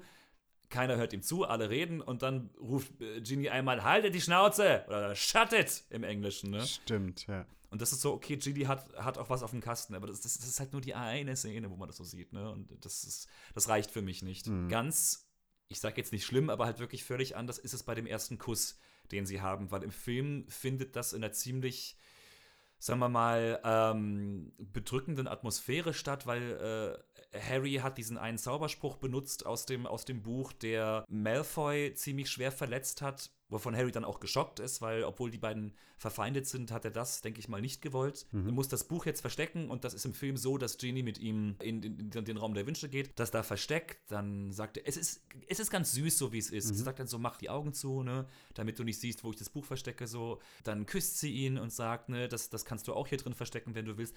Das hat schon was, aber im Buch küssen die sich halt vor allen Leuten, nachdem sie ein Quidditch-Spiel gewonnen haben. Mhm, mhm. Das hat für mich einfach eine andere Stimmung. Ja. Das kann man so machen. Ich persönlich fand es im Buch schöner. Paddy, hast, magst du noch irgendwie? Paddy, wir haben dich voll an die Wand gequatscht. Sorry, ja, sag mal, sag mal was. Ja, also ich, ich meine, ich habe den Vergleich nicht, aber ich finde es, ich finde es eine sehr süße, ich finde es auch eine sehr, wie ich schon gesagt habe, einfühlsame ähm, Art, wie sie diese Annäherung erzählen. Ja. Ich konnte mich damit identifizieren, weil so war das bei mir früher auch, weißt du? Mhm. Als man so gerade noch so Teenie war, aber schon so fast junger Erwachsener oder schon junger Erwachsener war. Mhm. Man hatte diese, diese kurzen, stillen Momente, wo man sich angeguckt hat und wusste, da ist was. Und, und eigentlich wollen wir uns küssen, wir wissen es aber noch nicht so genau. So diese, diese Momente. und die haben die sehr schön eingefangen. Ja. Es kam halt ein bisschen aus dem Nichts, weil den Film davor war noch Joe-Thema und Joe Ja. ist plötzlich weg, was ich ein bisschen schade fand. Ich glaube, sie haben das im fünften Teil versucht zu erklären, dadurch, dass angeblicher Joe Dumbledores Armee verraten hat. Ja. Das ist aber im Buch nicht so. Das ist nicht Cho Chang, sondern die Freundin, die sie mitbringt. ja. Das wird aber auch relativiert im Film, weil sie hat es nicht freiwillig gemacht. Ja, aber Harry ist ihr trotzdem böse nach wie vor Ja. und das ergibt dann halt keinen Sinn. Ne? Weil Harry ja so willensstark ist, dass. dass bei ihm das Veritaserum nicht gewirkt hätte. Genau. Nein, aber Harry kommt dadurch ein bisschen komisch rüber. Ja. Weil zwei Filme lang fährt er irgendwie auf Joe ab. Und, äh, nee, nicht zwei. Doch, im vierten schon auch. Er will ja im vierten Teil schon mit ihr auf den Weihnachtsball gehen. Stimmt, da, stimmt, da ist auch schon. Genau. Stimmt, da ist auch schon. Also ja, zwei Filme lang fährt er auf Joe ab und plötzlich existiert Joe nicht mehr. Und Mhm. er, er grabt sich einfach die nächste und warum nicht die kleine Schwester von seinem besten Freund? Ja. Nein, so ist es aber nicht. Naja, die ist ja schon äh, von Anfang an in ihn verliebt. Ja. Das sieht man ja schon im, im ersten Teil. Ja, I know, aber das ist ja halb Starstruck eher, ne? Also, Ja, wahrscheinlich ist es so sowas wie, wie ihre Mutter dann Gilderoy Lockhart toll findet. Anfang, ne? Findet Ginny halt Harry toll. ja, genau. Großartig. Ja, aber über die Handlung der, der Filme hinweg verliebt sich ja Ginny tatsächlich äh, mehr in ihn und auch aus anderen Gründen als eben dieses, weil er ein Star ist. Hm. Was ich eine, eine wahnsinnig schöne Szene in dem Film finde, ähm, was sie auch, finde ich, sehr gut gelöst haben, weil im Buch ist es so, dass, dass Ginny in einem längeren Gespräch irgendwie Harry mal darlegt, warum sie ihn eigentlich so mag und es ist unter anderem auch irgendwie sein, sein ja, sein, sein Heldentum, also dass er, dass er sich immer einsetzt für, für andere und sich in Gefahr begibt und irgendwie, irgendwie mag sie das an ihm und es gibt im Film so eine wunderschöne Stelle, wo er irgendwie äh, Blut überströmt. Ich glaube, ganz am Anfang, als er von Malfoy im Zug ins Gesicht getreten wird und dann kommt er zu spät in die große Halle und Ginny sagt irgendwie so völlig flapsig, äh, er ist voller Blut. Warum ist er immer voller Blut? Ja. ja. Diesen ganzen Umstand aus den Büchern haben sie schön in diesen einen Satz von Ginny eingedampft, weil das ist witzig und das könnte beschreiben, was sie über ihn denkt. Das ist einfach so, na, aber so irg- irg- irgendwie findet sie es schon cool, aber sie gibt es halt nicht zu in dem Moment. Ne? So, das, und das haben sie, das haben sie schön gelöst, finde ich. Ja. Aber wie heftig ist das bitte am Anfang, diese, diese Mhm. Zugfahrt, wenn er sich da oben versteckt? Draco guckt ja auch ganz offensichtlich hoch und Mhm. entdeckt, dass da Harry äh, sein muss. Aber ist schon krass. Ja. Also dann auch dieses Petrificus Totalus und den Umhang drüber zu werfen. Ja, Naja, die Feindschaft von Harry und Draco kommt ja auf eine, auf eine völlig neue Ebene in dieser Geschichte. Aber auch der Charakter von, von Draco. Ja. Ne? Also auch Ja. in der Aufgabe, die ihm ja gestellt wird von, äh, von Voldemort, an der er schier verzweifelt. Mhm. Und es, es geht halt über diese Schülerfeindschaft hinaus. Ne? Und auch Tom Felton haben sie auch großartig besetzt, weil er das auch großartig macht. Hm. Findest du nicht? er ist okay. Er ist okay. Ja. Ich, ja, ich finde es okay. Ich finde ja, ich finde es solide. Aber ich ähm, war jetzt nicht weggeflasht von, von. Tom Felton erinnert mich an einen Bully, den ich hatte in der Grundschule. Ah, und der war okay. auch so ein semmelblonder Wichser. Deswegen, das ist. Ähm, Ein semmelblonder Wichser. Ja, das wird immer schön getriggert bei mir, wenn ich den äh, Draco sehe. Deswegen, das ist, denke immer so, Ah. ja, ja, ja, ja. Alles ja. klar. Aha. Ich bin froh, dass es keine Zauberstäbe gab in der Okay. Grundschule. Das wäre nicht schön gewesen für mich. Wisst ihr, wer mir sehr leid getan hat in dem Film? Hermine. Warum? Ja, weil Ron so ein Stoffel ist. Ach so, ja, liebestechnisch. Hm. Weißt du, es ist so unfassbar offensichtlich, dass sie ihn einfach liebt und Mhm. er checkt gar nichts. Und Ja. dann ist da diese strange Tussi, die. Äh, Lavender Brown. oh Gott. Können wir bitte mal ein kleines Thumbs up machen für ihre Schauspielerin? diese diese Comedy-Nummer, die sie da abzieht, das ist großartig. Ja, sie ist aber schon extrem nervig. Ja, aber sie macht es so geil. Sie macht es so geil. One, es ist, one.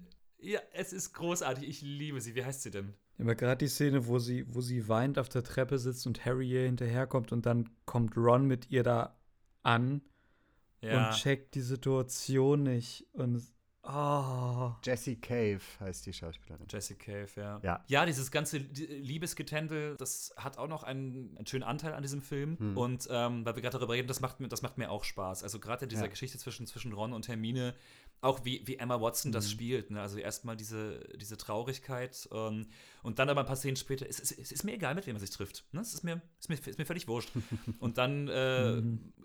geht sie mit dem Cormac McLachlan, diesem schmier, schmierigen, Oh ja. äh, äh, glatten Aal da, der auch toll gespielt wird. Das ist auch Mhm. super, dieser, dieser, dieser Sunny Boy, diese, diese Figur.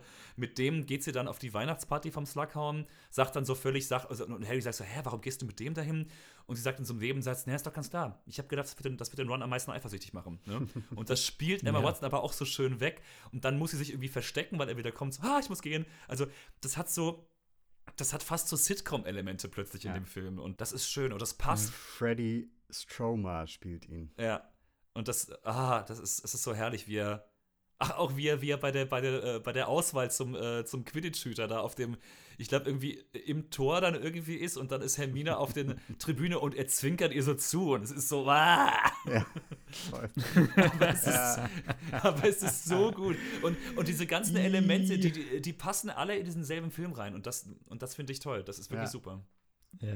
Und du hast trotzdem wieder den Klimax am Ende. Mhm. Du hast den ähm, Horcrux, den Dumbledore und Harry versuchen, Ja. oder den sie ja kriegen. Mhm. Diese Szene ist auch richtig gut. Ja. Das ist probably die beste Szene im ganzen Franchise. Es ist so ein bisschen äh, Phantom der Oper-Vibes, wenn sie da über Mhm. den See tuckern. bisschen. Aber, total. aber genau, diese Szene ist, äh, ist richtig gut. Und Ja. das ist endlich mal, Dumbledore sieht Harry nicht nur als Marionette an, Ja.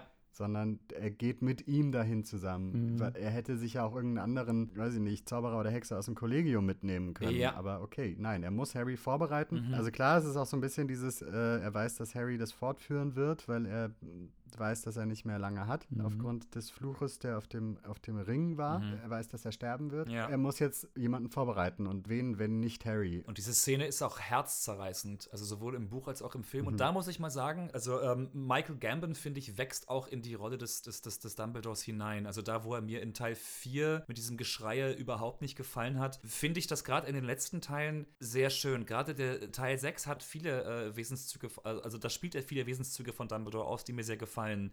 Also sei es dieses Sprüchlein am Anfang über die, über die Kellnerin, mit der Harry geflirtet hat, so ja, die war wirklich hübsch. Oder als sie dann versuchen, Slughorn rumzukriegen und er sagt so, äh, hier, darf ich mir die, äh, die Zeitschrift vom Klo mitnehmen? Oh ich ja. liebe Strick, äh, Strickarbeiten. dann ist aber auch diese, diese Macht drin, die er hat, diese Ernsthaftigkeit, die er hat Ja. und dann aber auch diese Verzweiflung, als er dann diesen Zaubertrank trinken muss äh, beim, beim Horcrux, die ihn diese ganzen furchtbaren Erlebnisse mit seiner Familie wieder durchleben lassen und wo er dann wirklich, Ja. das, das zerreißt mir das Herz, Das wie er da wie ein kleines. Kind kauert und, und den Kopf schüttelt und weint und sagt nein, nein, nein. Und Harry ihm aber, so wie Dumbledore das ja auch von ihm wollte, ihn quasi nötigt, diesen Trank zu trinken. Nach wie vor. Das ist großartig. Und er wird halt menschlicher. mhm. Mhm. Ja. Auch sein Tod. Ich finde auch die Szene am Ende ist Mhm. sehr lang, aber total überraschend und, und, und irgendwie krass. Auch wenn du es weißt, es passiert jetzt gleich, aber Ja. ja, ist trotzdem krass. Fassen wir zusammen oder wollt ihr noch was sagen? Ich wollte noch sagen, also wie großartig diese Idee von den Horcruxen ist. Ja. Also Ja. jetzt mal so wirklich hier J.K. Rowling, Hut ab, das ist eine total geile Story-Idee. Ja. Dass, dass sich Voldemort auf die Art und Weise unsterblich macht, im Prinzip, Mhm. Ist auch einfach spannend. Ja. Ähm, Voll. weil sie diese Dinger finden müssen und es ist nicht irgendwie, keine Ahnung, die Bundeslade oder so. es ist ein Teil von Voldemorts Seele, die sie zerstören müssen, um ihn zu zerstören. Damit er sterblich sein kann. Ja. Das ist so krass. Genau, und du hast einen Grund und ein Ziel, wo es hingeht. Mhm. Ja, Es ist nicht nur wie am Anfang, wo es plätschert und du weißt nicht, was will sie jetzt von mir, Ja. äh, also Rowling, Außer spannende Geschichten von Tick, Trick und Track. sondern du weißt, mit Ende des sechsten Buches wissen wir, oder sechsten Filmes wissen wir, ah, da geht's hin. also ich würde abschließend sagen, und das ist ein Riesenlob von meiner Seite aus, Ja. Harry Potter und der Halbblutprinz ist ein bisschen wie das Empire Strikes Back oder die zwei Türme der Harry Potter-Reihe. Ja. Ja. Ja. Ja. Er ist am wenigsten ein Harry Potter-Film. Es geht am wenigsten um ihn. Es gibt nicht die plottypischen Handlungsstränge, die es sonst gibt. Ja. Und das Genre ändert sich. Ja. Wir haben wieder einen Genrewechsel von Coming of Age, Jugendabenteuerfilm zu einem Drama. Mhm. Und Ja. es geht trotz der schwierigen politischen Situation überhaupt nicht um das Zaubereiministerium, Mhm. was auch erstaunlich ist. Aber dafür im siebten Teil umso mehr. Dum, dadum, dum. Da.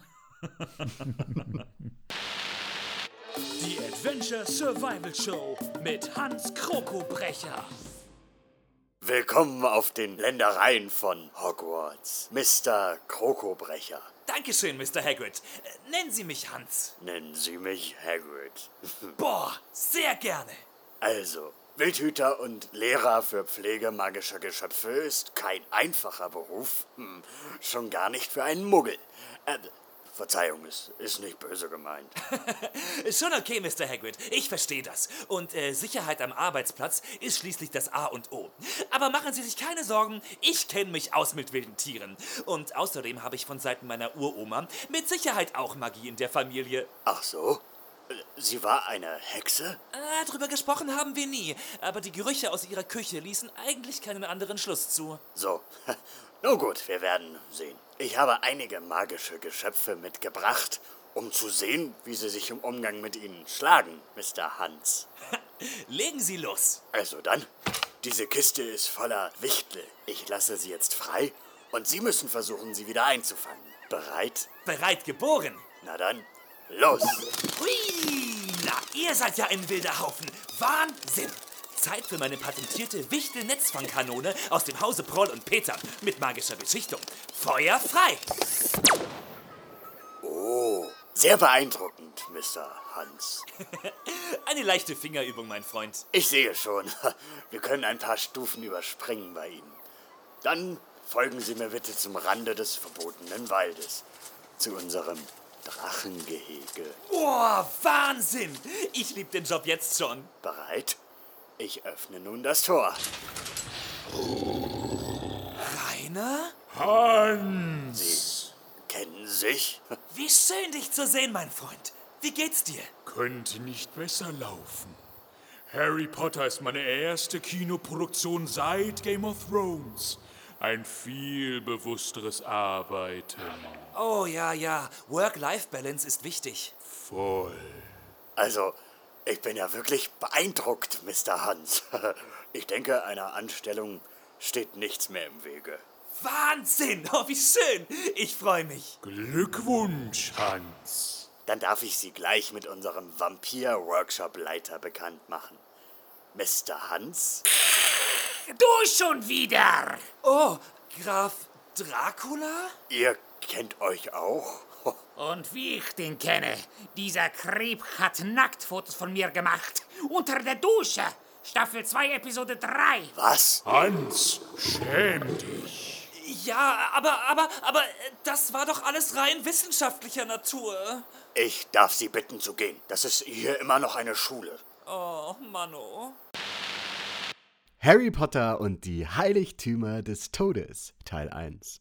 Harry Potter und die schwierige Übersetzung. ich weiß nicht, ich glaube, die, ich glaube Deathly Hollows, ich glaube, da wussten die Leute am Anfang nicht, wie man das übersetzen soll. Ja, da war man irgendwie, okay, sind das jetzt tödliche Heiligtümer oder, oder was soll das sein? Wisst ihr das noch? Nee. Okay. Ich weiß das noch. Was, was fragst du mich? Ich weiß doch nicht, wovon du redest. Ob es die tödlichen Heiligtümer sind oder die Heiligtümer des Todes. Oder? Ja, genau. Oder was auch immer es sein soll. Also Heiligtümer des Todes klingt auf jeden Fall besser als tödliche Heiligtümer. Ja, auf jeden Ja. Fall. Ja. Das ist so, fasst das nicht an, das tut dir weh. Obwohl Deathly Hallows ja tatsächlich eher tödliche Heiligtümer ist. Ja, aber dann, aber dann wäre es Well. deadly und aber es ist und es ist ja deathly, ne? Also so oder so, it was very British and very confusing. Aha, ja. Sehr confusing. Harrys, Rons und Hermines Kampf gegen Voldemort beginnt holprig. Dumbledore vererbt ihnen Gegenstände, die ihnen scheinbar nicht weiterhelfen. Sie brechen ins Zaubereiministerium ein und finden einen Horcrux, wissen jedoch nicht, wie sie ihn zerstören sollen und sind monatelang ziellos auf der Flucht vor den Häschern Voldemorts. Harry muss sich fragen, wie gut er seinen einstigen Mentor eigentlich kannte und seinen besten Freund Ron, der ihn im Streit verlässt. Hilfe kommt wie so oft von Hermine, die im Märchenbuch über Beedle den Barden, das sie von Dumbledore erhalten hat, mehr vermutet. Und so erfahren sie schließlich alles über die Heiligtümer des Todes, die ihrem Besitzer Macht über eben jenen verleihen. Und dass Voldemort offensichtlich auf der Suche nach ihnen ist.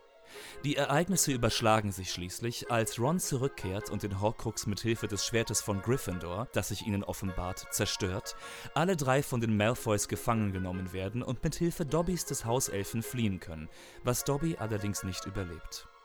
Voldemort schließlich hat den Aufenthaltsort eines der Heiligtümer gefunden und bringt den Elderstab, den mächtigsten aller Zauberstäbe, aus Dumbledores Grab an sich. Ein Cliffhanger, wenn es je einen gab. Aber ein guter Film. Hm. Äh, Den finde ich wieder nicht so gut. schon Das sind wir in der Diskussion drin. Ich liebe es. Na gut, Benny, dann, dann, dann, dann, fang an. Lass es aus deinem System raus. Nee, es ist tatsächlich eher so, ein, so eine Grundstimmung. Ich war einerseits skeptisch, als ich gehört hatte, es werden zwei Teile aus dem letzten Buch gemacht. Einerseits habe ich mir gedacht, okay, so, dann müssen wir noch mehr Jahre warten und sie wollen halt noch mehr Kommerz raushauen aus den Filmen. Ja. Und andererseits dachte ich, okay, dann ist die Chance da, die Geschichte so zu erzählen, wie sie, wie sie vielleicht in den Büchern steht und noch akkurater und noch mehr Details reinzubauen. Ja. Und dann habe ich den ersten Teil gesehen und habe mir gedacht, ja, was passiert denn eigentlich gerade? Also ihr verschenkt die Chance, die Story richtig zu erzählen. Gefühlt lauft ihr irgendwie durch den Wald in netten H&M-Pullis. Diese H&M-Pudels lassen dir keine Ruhe, ne? Nein, nein, es beschäftigt mich. Es lässt mich verzweifeln, weil ich denke so, ja, es passieren Dinge in diesem Film. Mhm. Aber, ey, und es kommt wieder dieser Humor zurück, den ich vorher schon nicht so mochte, der im sechsten und fünften Teil so ein bisschen subtiler war. Diese Vorbereitung zur Schlacht der sieben Potters, also diese, wenn, wenn die da den Vielsafttrank trinken, ja, lach nicht, das heißt wirklich so. Die Schlacht der sieben Potters, wirklich?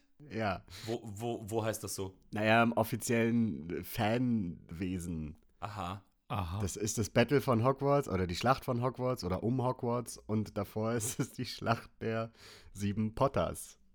Das klingt so doof. Wer hat sich das ausgedacht? The Battle of the Seven Potters. Seven Potters, my dear. Oh dear. Wenn die da alle den Vielsafttrank trinken und äh, Radcliffe Ja. spielt das gut, ne, keine Frage. So, äh, es ist echt, man sieht diese einzelnen Figuren. Ja. Man sieht Fleur, man sieht Mandanges, man sieht die alle raus. Man sieht auch Hermine und so. Aber das ist mir zu sehr so, kann es gar nicht sagen. Es ist so, Naja, zu, zu humorig, hast du, hast du gemeint, ne? so, nehmt es ernst. Ich verstehe, was du meinst, aber ich finde, also, was ich immer ganz wichtig finde bei so Geschichten, die so tragisch sind wie der letzte Band von, äh, von Harry Potter, das musst du zwischendurch auflockern mit ein bisschen Humor. Sonst, sonst erträgst du das nicht. Ja. Finde ich, persönlich. Ich, ich verstehe, was du meinst, da, da, da, da mit dem Beginn, äh, aber also generell finde ich das nicht schlimm, wenn man, wenn man auch so eine Momente hat in so Filmen. wenn sie dann ab dem Wald sind, die, also dieser ganze irgendwie gefühlt zweite Teil des Filmes, ist irgendwie langweilig. Ist einfach wirklich langweilig, weil ständig wieder irgendwie Ärger im Paradies ist und Ron ist eingeschnappt. Mhm. Ron ist einfach anstrengend in dem Film. Naja, aber ja, ich, ich, ich, äh, ich verstehe, was du meinst. Allerdings hält sich das sehr dicht ans Buch, weil es im Buch genauso ist. Und ich glaube, ähm, dass das auch durchaus beabsichtigt ist, weil die, äh, die Reise, die die drei unternehmen, ist ja ziellos, weil Harry ja wirklich am Anfang nicht weiß, was er machen soll und auch äh, die mit den fehlenden Anweisungen von Dumbledore auch nicht klarkommt. Und das ist ja auch das Problem, was dann entsteht, dass Ron und auch Hermine, auch wenn sie es nicht so zeigt, dann wirklich denken, naja, was machen wir hier eigentlich? Ich dachte, Harry hätte einen Plan. Dann bauen sich die Spannungen auf, das gipfelt in diesem Konflikt, den dann Harry und Ron gemeinsam haben. Also, du hast recht, es ist tedious stellenweise und unangenehm, aber ich, ich meine, dass das, das ist so gewollt und ich finde das auch gar nicht schlecht tatsächlich, also ich persönlich. Ich finde es sehr lustig. Ich habe mir aufgeschrieben, was sollte denn der Zickenalarm von Ron? Ja. Ach, ihr seid aber auch. Nee, Zickenalarm, das ist jetzt wieder. Das ist jetzt wieder so eine. Ah, ne? Also, der, der Ron ist ja keine Zicke. Ne? Also, A, hat er dieses.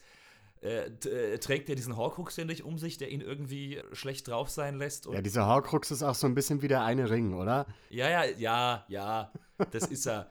Aber ich meine, es wird ja auch äh, von Voldemort immer als dem dunklen Lord gesprochen, ne? Also, äh, ne, Sauron lässt grüßen. Ja, ja. Und Imperator Palpatine auch. Ne? Also, das ist einfach immer so. Ja. Ja, schon. Aber das mit dem, mit dem Namen äh, wisst ihr, oder? Was? Dass man, dass man nicht Voldemort mehr sagen darf. Ja, wobei das ja im, im Film gar nicht erzählt wird, sondern nur im Buch steht. Ja, es wird im Film nur erzählt, dass plötzlich Harry auch nicht mehr den Namen ausspricht. Mhm. Und dann gibt es eine Stelle, wobei ich nicht weiß, ob das der erste oder zweite Teil ist, da sagen sie den Namen plötzlich und zack, Genau. tauchen die Greifer, glaube ich, auf. Und da habe ich auch gedacht, so, ach Leute, erklärt das doch mal.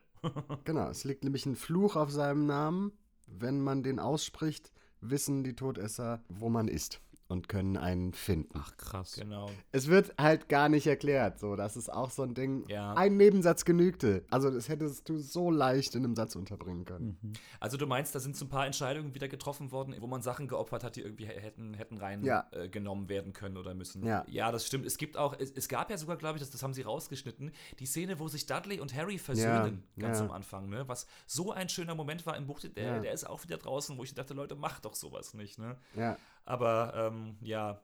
Also ich verstehe, was du meinst, aber ich muss dazu sagen, wie gesagt, ich habe das schon gesagt, diese, diese langen Strecken, wo nichts passiert, das ist anstrengend, aber ich glaube, das ist so gewollt. Hm. Tatsächlich. Ja, Finde ich, finde ich schade, finde ich verschenkt. Und ich persönlich mag die Konflikte in der Gruppe, weil ich, weil ich die auch wichtig finde. Ich fand es aber auch schön, dass die zum ersten Mal seit dem ersten Film wieder als die TKKG-Truppe zusammen was unternehmen. Also Ja, das stimmt. das Ja. hat die ganze Zeit über gefehlt. ja, Ja. Das ist mir erst aufgefallen, als, der, als ich den Film gesehen habe, dass es zum ersten Mal seit dem ersten Film wieder ein gemeinsames Arbeiten und Abenteuer ist. Mhm. Stimmt, das hat sich so ein bisschen verloren davor, ne? Da hat Harry die meisten Sachen alleine gemacht. Ja, ja.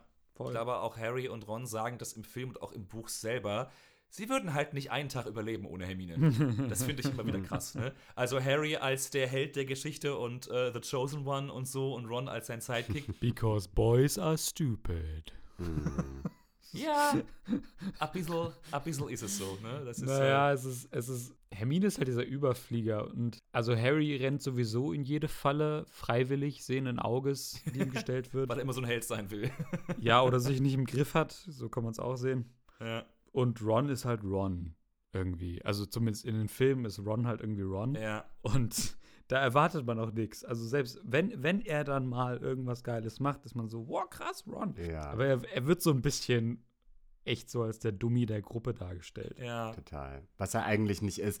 Weil er ist auch irgendwie, er ist, er, ich finde, er ist schon auch irgendwo badass. Zumindest im, äh, im zweiten Teil, äh, aber da kommen wir noch drauf. Aber lasst uns doch mal vorne anfangen. Ja. Also ich, ich finde, es geht erstmal schon ganz schön langsam los. Die erste Szene ist doch, wenn Charity Burbage, die Hexe für Muggelkunde, da quasi äh, über, über den Todessern äh, schwebt. Die Todesser, das haben wir vorher schon gesehen in den vorherigen Filmen, glaube ich, sogar auch im fünften schon. Die haben so eine Art schwarzen Rauch. Und ich weiß immer nicht, fliegen die jetzt gerade oder apparieren die und man sieht nur den Rauch? Also es ist weder noch, weil sie haben ja auch keine Besen bei sich. Wieso können die das? Außerdem, ich meine, ist ja auch so ein bisschen doof. Also, schwarzer Rauch. Hm, okay, da kommt wohl gleich was Böses auf mich zu. Vielleicht schleudere ich jetzt schon mal einen Fluch entgegen. Oder? Wisst ihr, was ich meine? Wieso apparieren die nicht einfach? Ist das nicht ein bisschen egal? Ich meine, es sieht gut aus im Film. That's it. Scheiß drauf. Das ist eine Erfindung des Films, die sowas von unlogisch ist. Ja, ja, das stimmt. Sind die Todesser nicht auch irgendwie so ein bisschen Selbstdarsteller? Also es geht ja auch darum, diesen Kult überall zu zeigen. Also es ist ja, Ja, sicherlich auch. ne? Ich weiß nicht. Ich finde ich find es auch falsch zu sagen, alle Todesser sind feige Lord Voldemort gegenüber und wenn er nicht dabei ist, dann stellen die sich als was super Gutes dar oder sind halt so, die sind so arrogant. Also gerade eben dieses, dieses, wenn Lucius dann da sitzt und, und mega Schiss hat, der hat irgendwie einen Fünf-Tage-Bart, weil er irgendwie anscheinend nicht mehr schläft, Augenringe Ja. bis zu den Kniekehlen und es ist so, gib mir deinen Zauberstab, Lucius, Lucius. Und dann äh, denkt er so, oh Gott, oh Gott, ich werde sterben.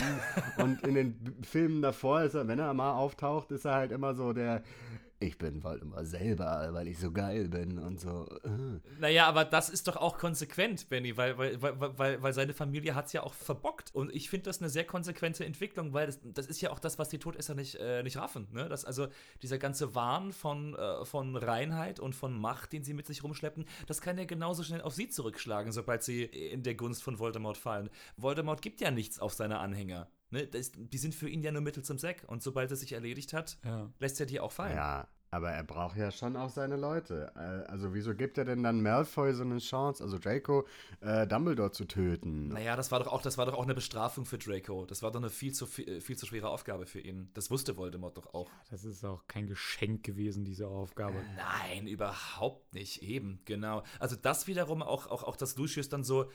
Gerade weil er vorher so aalglatt und slick war, weißt du, wie du sagst, Benny, mit seinen Haaren und seiner Arroganz. Ich finde das eine wundervolle Konsequenz. Dass er in der Gunst von Voldemort gefallen ist und jetzt mal langsam spitz kriegt, irgendwie, oh, ist vielleicht doch nicht so geil, was ich hier mache. Ne? Also das, das finde ich super. Hätte Dumbledore nicht von vornherein gewusst, dass dieser Plan existiert oder dass er sowieso sterben wird und hätte sich gewehrt, hätte er geschnipst und Draco wäre in tausend Teile zerfallen und tot. Ja. Also es war eigentlich eine unmögliche Aufgabe unter, ich sag mal, Normalbedingungen. Weißt du, was ich meine? Und das wusste Voldemort auch. klar. Das war die Bestrafung an die Malfoy-Familie, ne? dass, sie, dass sie quasi den Sohn opfern.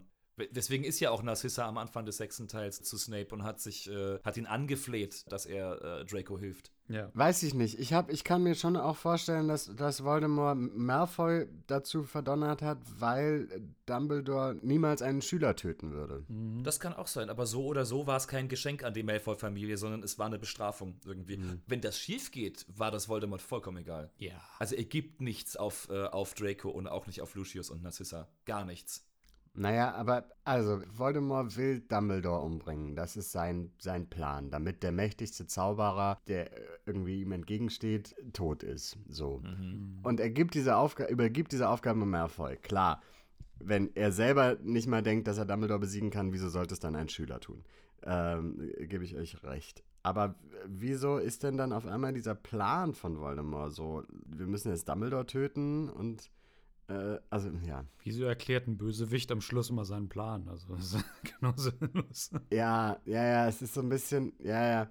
Und da, da sind wir wieder so bei diesem Thema, dieses Böse um des Böse sein Wollens und dieses ultimativ Böse gegen das ultimativ Gute und dieser, die, ne, diese, dieser Clash, Ja. der halt irgendwie nicht so, nicht so funktioniert, weil, ja, klar, es Voldemort irgendwie ein böser Magier und der ist halt, ne, ein Arschloch und ein, weiß ich nicht alles.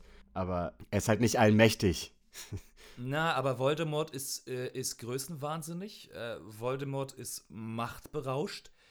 Und so wie alle solche Typen, das finde ich eigentlich ganz klug gemacht und auch sehr menschlich. Und so wie alle solche Typen zieht er halt Leute wie die, wie die Todesser an, die auch nichts anderes wollen als noch mehr Macht über andere.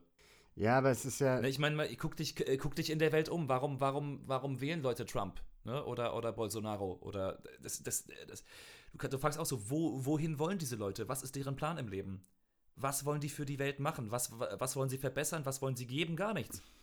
Das geht darum, ich bin der geilste Macker. Und so ist das genauso. Die Todesser hängen sich dran, damit sie auch ein bisschen geiler Macker sind. Ne? Ja, aber wenn du, wenn du dann, wenn du dann da bist und an diesem Tisch sitzt und einfach nur Schiss hast, dann denkst du dir da auch irgendwie, ja, war eine doofe Idee. Ja, natürlich. Du, du hast dich verrechnet, aber das hast du am Anfang nicht gecheckt. Ja, aber es ist ja das Du hast gedacht, mit Lucius Malfoy. the second time. Wieso the second time? Naja, das sind ja keine Leute, die jetzt frisch dazugekommen sind, sondern die beim ersten ähm, Zaubererkrieg schon, schon auf seiner Seite waren und die jetzt halt zurückgekommen sind oder die aus Azkaban geflohen sind oder die halt wieder angekrochen kamen. Naja, natürlich, aber es ist ja für die Malfoys erst jetzt im zweiten Zaubererkrieg schiefgelaufen.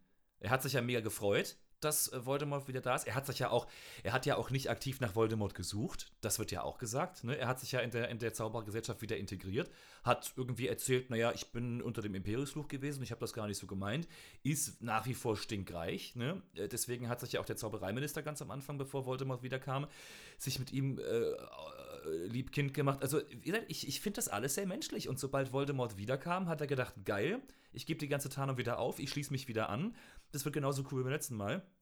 Ne, dann hat er es versaut und hat jetzt gemerkt, oh verdammt, jetzt ist mir Voldemort aber sauer. Jetzt kann ich mich aber nicht mehr verstecken und zurückziehen, weil jetzt ist die Gesellschaft ja so, wie sie ist und Voldemort ist wieder da.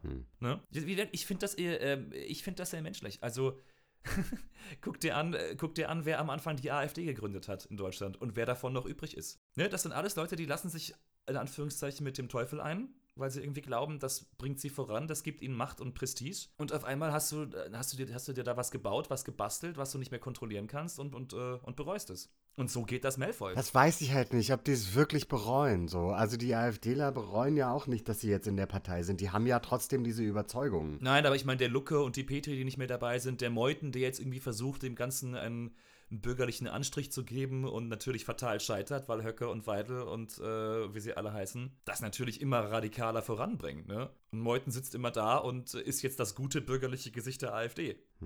Führt jetzt zu weit, müssen wir nicht weiter diskutieren. Aber Ja, ja. It's a big thing, aber es ist eine Reflexion dieser Sachen. Ne? Zum Glück äh, hinkt auch der Vergleich noch ein kleines bisschen. Natürlich, aber, aber, ähm, ich finde, dass ich finde, die Menschen ticken genauso. Also Leute, die sich Voldemort anschließen, die glauben nicht daran, dass die Welt irgendwie besser wird. Die wollen irgendwie geiler sein als die anderen. Sei es, weil sie rassistisch sind, ne, weil sie von diesem Blutwahn irgendwie erfüllt sind, dass Muggeleltern keine, keine Zauberer hervorbringen können. Es, es, es geht ja so weiter, dass sie arme Leute wie die, wie die Weasleys verachten, dass sie natürlich Wesen wie Zentauren und äh, Hauselfen total verachten Darum geht es ihnen. Und dann, sie kriegen aber nicht spitz, dass sich das genauso gegen sie auch wieder wenden kann. Ne? Hm.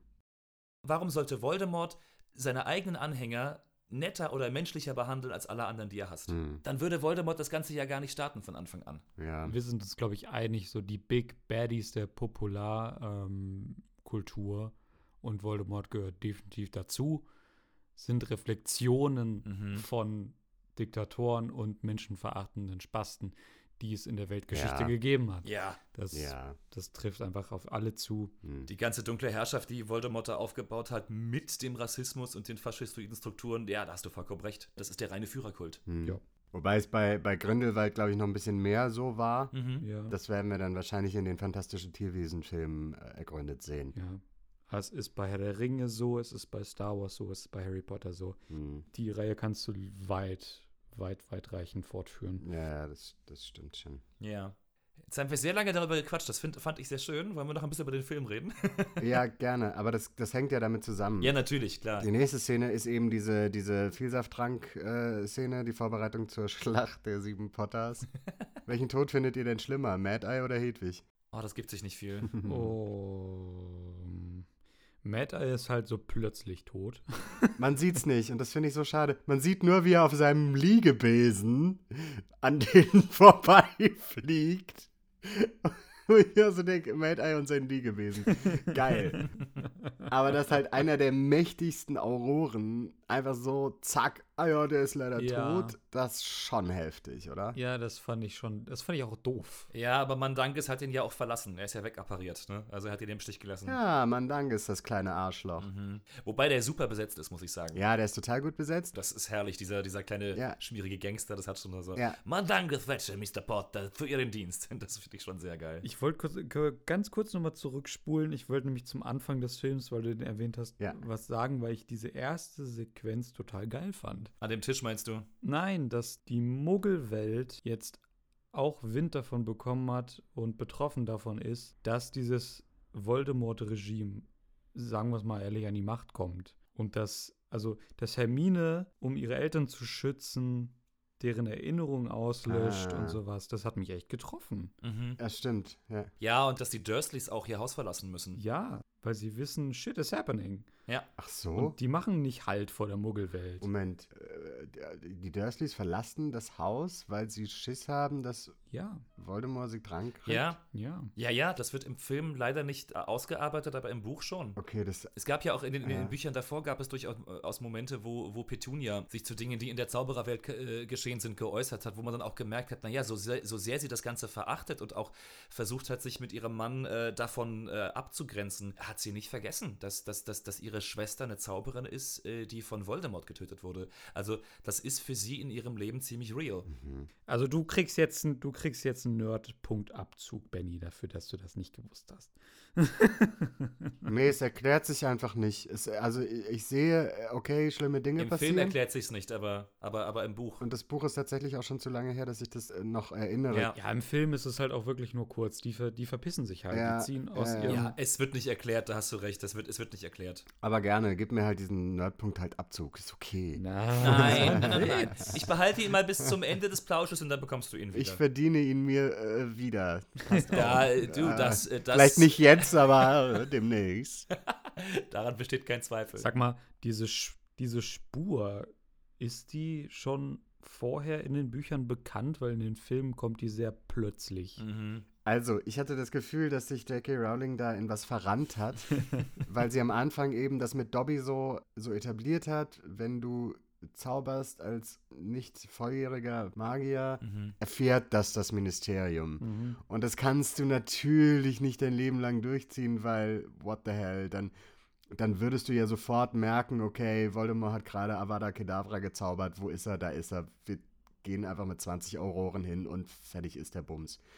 So. Naja, Moment, das hört, das hört auf, wenn du 17 bist. Genau, das, meine ich ja. Aber das, das musste sie dann halt irgendwann etablieren, dass, dass eben, dass diese Spur von einem, also ich glaube, die Spur ist, ist die Wiedergutmachung dafür, dass sie sich verrannt hat in dieses, das Ministerium kann sehen, was du zauberst. Mhm. Und es ist ja auch nur so, dass es das als magisches Kind einer Muggelfamilie sozusagen oder als, ne, als Halbblut, äh, dann weiß das Ministerium. Echt? Ja, wie das Ministerium merkt nur, an diesem Standort wird Magie benutzt. Ah.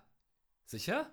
Ja, stimmt, geht ja gar Und- nicht anders. Deswegen ist es im Fuchsbau quasi unerheblich, weil es könnte Molly sein, es könnte Arthur sein, es könnte Ja. Percy sein oder Bill oder Charlie, wie auch immer. So, wenn da Ron einen Zauber ausprobiert, dann juckt das niemanden oder Ginny. Also die gab es aber in den Büchern vorher schon, ja? Ja. Weil das hat mich, Ich glaube schon. das hat mich total rausgekickt. Ich war so, was? Ich meine schon, ich weiß nicht, ob sie, ob sie erwähnt wurde, aber auf jeden Fall, ne, also dass, du als Minderjähriger nicht zaubern durftest, das war klar. Ja. Und äh, ja, halt auch, dass dieser Schutz von Harrys Haus bei den Dursleys, dass der nach wie vor auch vorhanden ist durch das Liebesopfer seiner Mutter. ah. Ja, wobei es nicht ganz klar ist, ob der Schutz wegen des Liebestodes da war oder ob Dumbledore das gemacht hat, Nee, das war ziemlich sicher der. als er Harry abgelegt hat. Also ja, das Problem war, dass Harry halt immer dann zu den Dursleys zurückkehren musste, auch wenn es ihm da nicht gut ging. Aber der Umstand, äh, dass er dadurch beschützt war, das, das hat er seiner Mutter zu verdanken, weil die sich geopfert hat für ihn. ah, krass. Ich dachte irgendwie, Dumbledore hätte das Haus beschützt, mit, mit Schutzzaubern umgeben. Die waren sicherlich auch dabei, damit den, damit den Dursleys selber nichts passiert, aber dass, äh, dass Harry dort nicht angegriffen werden konnte, das war explizit so, weil, weil Lily sich geopfert hat für ihn. Hm. ah, alles klar. Das ist noch ein halber Punkt, der an mich geht, Benny. Ja, ich glaub dir da jetzt einfach mal. Musst du auch. Das, ist- das ist eh so ein schwieriges Thema, Jo. Wa wa warum ist Harry nicht gestorben? Ja, das, ja, Kompliziert. ja. Ja, weil wahrscheinlich niemand vorher und niemand danach sich geopfert hat für jemanden, den er geliebt hat. Stimmt nicht. Ja, ja, ja, das ist ja. Auch da, ne, wie du vorhin gesagt hast, da hat sich Rowling vielleicht in was verrannt, aber ich, ich halte es ihr zugute. Aber ich finde den Gedanken sehr schön, dass Harry durch etwas geschützt war und auch immer noch ist, was Voldemort vollkommen fremd ist, nämlich Liebe. Ja, Und er checkt das nicht bis zum Schluss. Er checkt das Ja. nicht.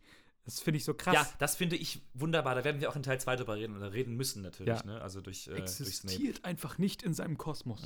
Ja. Und das, und da sind wir wieder auf dem, was wir, was wir gerade eben gesagt haben über die Malfoys. Aber ganz ehrlich, das, das raffen die Todesser ja auch nicht. Die glauben irgendwie, ich hänge mich an Voldemort ran, bin total mächtig und mächtiger als alle anderen. Und die, sie begreifen das aber nicht, dass die genauso schnell fallen gelassen werden von Voldemort, wenn sie irgendwas machen, was ihm nicht passt. Weil warum sollte Voldemort irgendein Verständnis zeigen? Ja. Ne? Das ist im Konzept von ihm nicht vorhanden. Faschisten sind Idioten! ja. So, entschuldige. True. Leute, ja. alles, was Bill Nye spielt, ist irgendwie Rockstar, oder? Ah, Bill Nye ist halt Bill Nye. Ich liebe Bill Nye und ich finde, äh, Rufus Scrimger ist großartig, weil es ist halt echt so, der ist dieser seriöse Politiker, aber alles, was ich denke, ist, I feel it in my fingers, Christmas is all around me. ja. Aber er macht es geil. Ey, diese, ich feiere die Perücke, ich feiere, wie er das spielt. Ich finde den cool.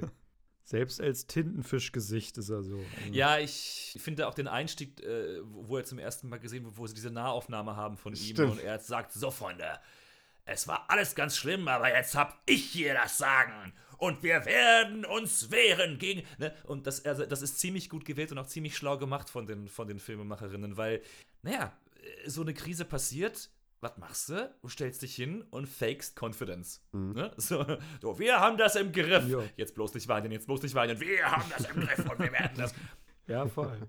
Ja. Ich war auch sehr, sehr positiv ergriffen von dieser Darstellung, wie die Todesser bzw. Voldemort langsam aber sicher alles anfängt zu kontrollieren. Also diese Nazi-artige Verfolgung und Propaganda, das geht richtig unter die Haut. Mhm. Ja. Das fand ich richtig gut gemacht. Und auch äh, sehr bezeichnend, dass Dolores Umbridge wieder voll mit dabei ist, ne? Aber jetzt ist sie Todesserin. Ja, natürlich, aber sie hat es am Anfang mega geleugnet. Aber es Ja, ist sie und das ist das Schlimme, das ist, weißt du, das, deswegen mag ich diese Figur auch so gerne, weil das so ein, weil das einen sehr erwachsenen Touch hat für so ein, für so, ein- für so ein Jugendbuch. Die ist Mhm. eine Bürokratin und jedes faschistische Regime oder jede Diktatur oder, oder, oder wie auch immer würde nicht funktionieren, wenn du willfährige Bürokratinnen und Bürokraten hättest. Denen das völlig egal ist, für wen sie die Stempel machen. Hauptsache, sie können stempeln. Ne? Und das finde Ja. ich, und das, de, de, deswegen ist das so eine, ah, so eine hassenswürdige Figur, weil sie hat nicht mal irgendwie die Stärke in sich selber, wirklich böse zu sein. Sie ist einfach nur so eine schmierige Bürokratin, die sich einfach ranhängt. Ja. Egal an welches Regime das ist. Und super weit oben Ja, ja. anscheinend, Ja, ja. Ne? wenn die da mit, Ja. wie heißt der, der, der neue Zaubereiminister, wenn die da die Macht ergreifen. Pious Thickness. Ja, Pious Thickness. Der Name. Können wir auch mal kurz Oh darauf Gott. hinweisen, wie, ne? Also, entweder ist das cool oder völlig drüber, diese Namen, die sich Rowling immer ausgedacht hat. wir haben einen Menschen in Harrys Leben, der zu einem Werwolf geworden ist. Lasst ihn uns Remus Lupin nennen. ja. Also Wolf, Wolf. Was? Wolf, Wolf. genau. Und lasst uns jemanden nennen, der sich später in, in einen Hund verwandeln kann. In einen schwarzen. Äh, ähm, ähm, Lasst ihn uns Hundsstern Schwarz nennen. ich weiß nicht. Hätten unsere Eltern gewusst, dass wir irgendwann hießen wir Patrick Podcast. Und Ja. Poddy, Poddy Podcast 1 und Poddy Podcast 2. Also entweder das ist, entweder das ist ein Geniestreich oder es ist total dämlich. Man kann es sich selber, Ja, glaube ich, mal aussuchen. Ich glaube, das sind so Überbleibsel vom, äh, von den Kinderbüchern. Irgendwie, wo das so gepasst Ja. hat. Ne? Du machst irgendwie Ja. so, so Poppy Pomfrey und McGonagall und so Severus Snape. Und dann hat sie die Bücher weitergeschrieben. So, ja, Mist, ich habe jetzt völlig ernstzunehmende Bücher geschrieben, aber die Namen sind noch so Kindernamen. Hm. Egal, wird niemand merken. aber ja, genau. Also es sind, es sind ja auch viele Alliterationen, äh, Vor- und Nachnamen. ja. Und es sind, ähm, oder es sind halt so, die Geschwister haben halt alle den gleichen Vornamen. Also bei den Dumbledores zum Beispiel, Aberforth und Ariana und Albus, die fangen alle- mit A an. Oder ist euch das mal aufgefallen? Es ist irgendwie witzig, aber es ist nicht konsequent genug. Arthur Weasley fängt mit A an. Gut, er heiratet eine Molly. Aber dann gibt es den Bill, den Charlie, den. Niemand mit D, das ist dann Percy, aber dann den Fred, den George. Also es ist irgendwie so, Mm. Ja, so ein bisschen der- alphabetisch, aber irgendwie auch nicht. aber Ginny ist dann die Jüngste wieder und die kommt dann nach den Jungs, ja. Ne? Also, Die ist, ja, und dann kommt noch ein Ron dazwischen, aber P Ja. und R und mit Molly, das passt ja dann auch nicht. Also das ist, es ist nicht ganz konsequent durchgezogen, aber also, äh, also die Vornamen A mit A, B, C, F und G beginnen zu lassen, in schon einer Reihenfolge, die dem Alter entsprechend sind, kann auch kein Zufall sein, glaube ich. Mhm. Aber ich weiß es nicht. Mal eine ganz andere Frage. Wie findet, findet ihr denn, funktioniert diese Geschichte und dieser Film als der erste seiner Art, der nicht in Hogwarts spielt? Zum allergrößten Teil. Fucking finally! Ja? Freust du dich?